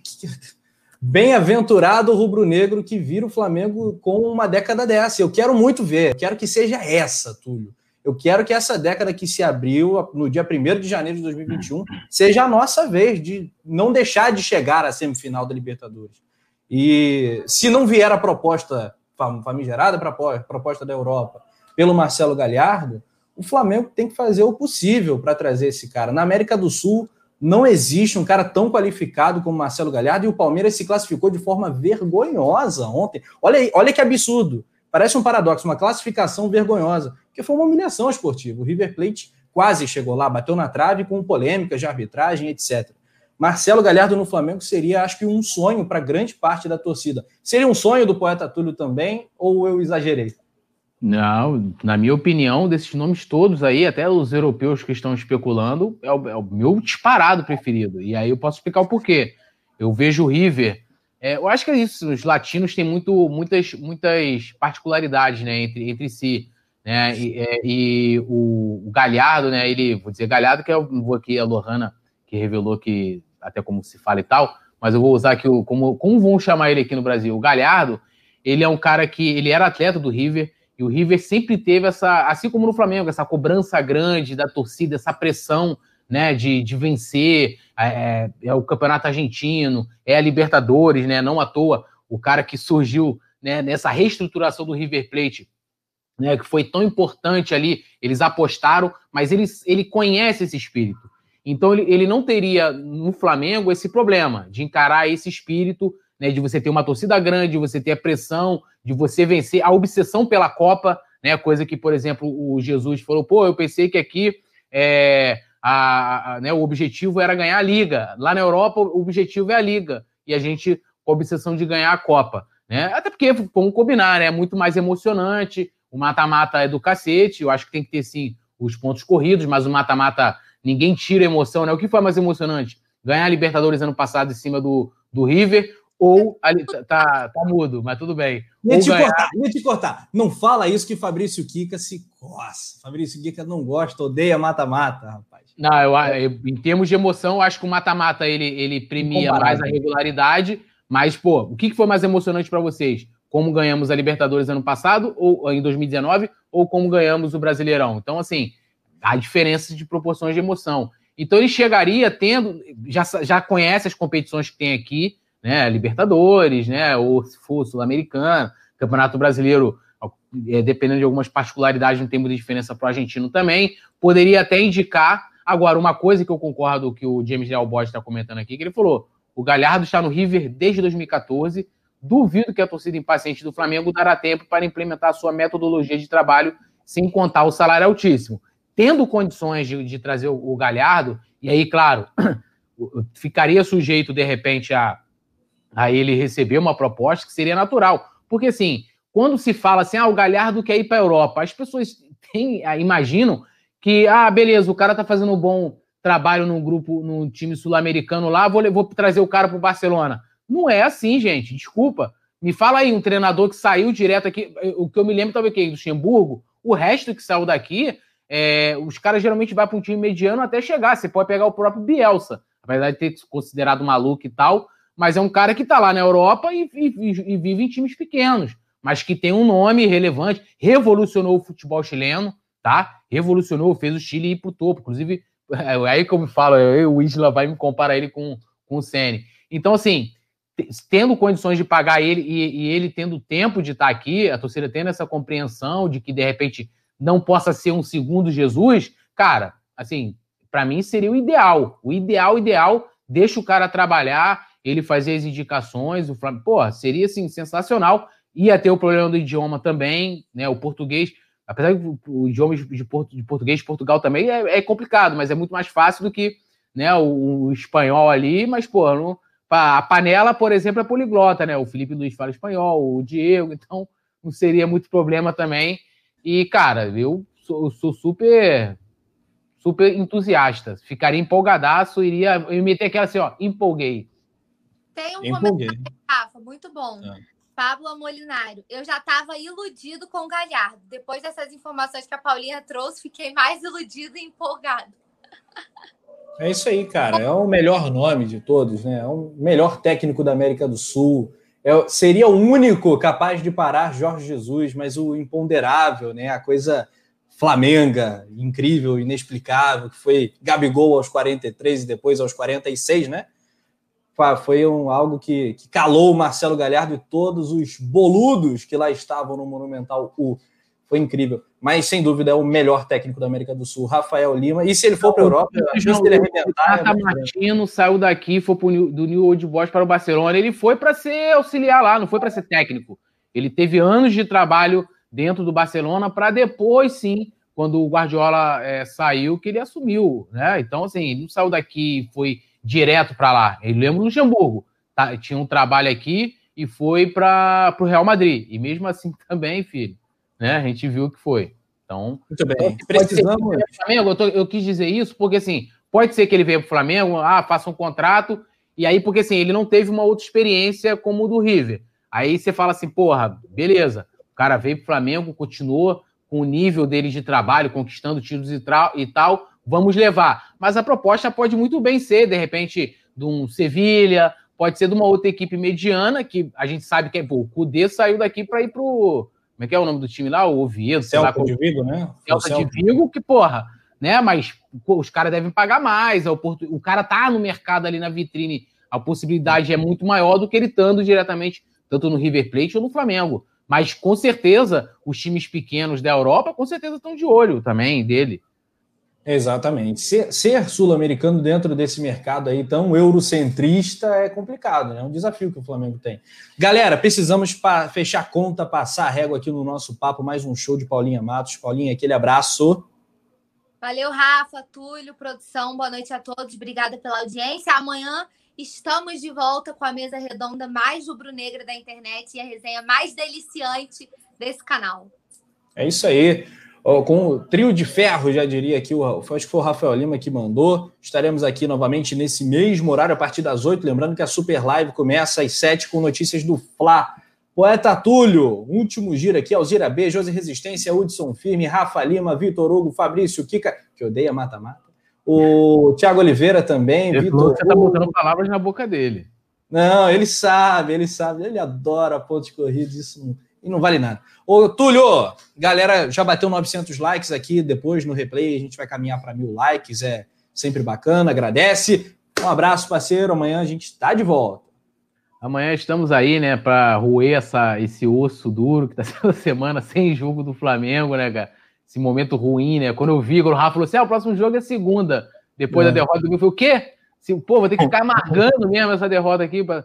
Então, assim, é, mesmo passando raiva, é melhor ter o Flamengo em campo jogando bola, que a gente tem muito mais assuntos mais agradáveis de falar de campo e bola do que boa parte dos assuntos que a gente tem que falar. E o, o Jamie Léo Borges, eu falei isso, a torcida do Flamengo ia, teria ter que ter paciência com ele. É, eu estaria aqui, Guardiões do Galhardo, já formaria o grupo, não sei quem vinha comigo, formaria logo essa panela. Amanhã a gente está de volta, né? Aí, ó, já tem dois na minha panela. Então, galera, aqui. Picto. Aí, ó. Então, porra, aí, ó. E a Paula nem discordou de mim. Então, até amanhã, tamo juntos. Orações rubro-negras, um beijo em todo mundo. Essa galera aqui tá com a gente. Menos pra produção, é, menos pra produção. Produção não ganha. Se ferrou aí, ó. Produção, um beijo pra você. Ele vai me cortar também. Não, até amanhã. produção, um beijo. Tudo nosso e nada deles, produção. É nóis.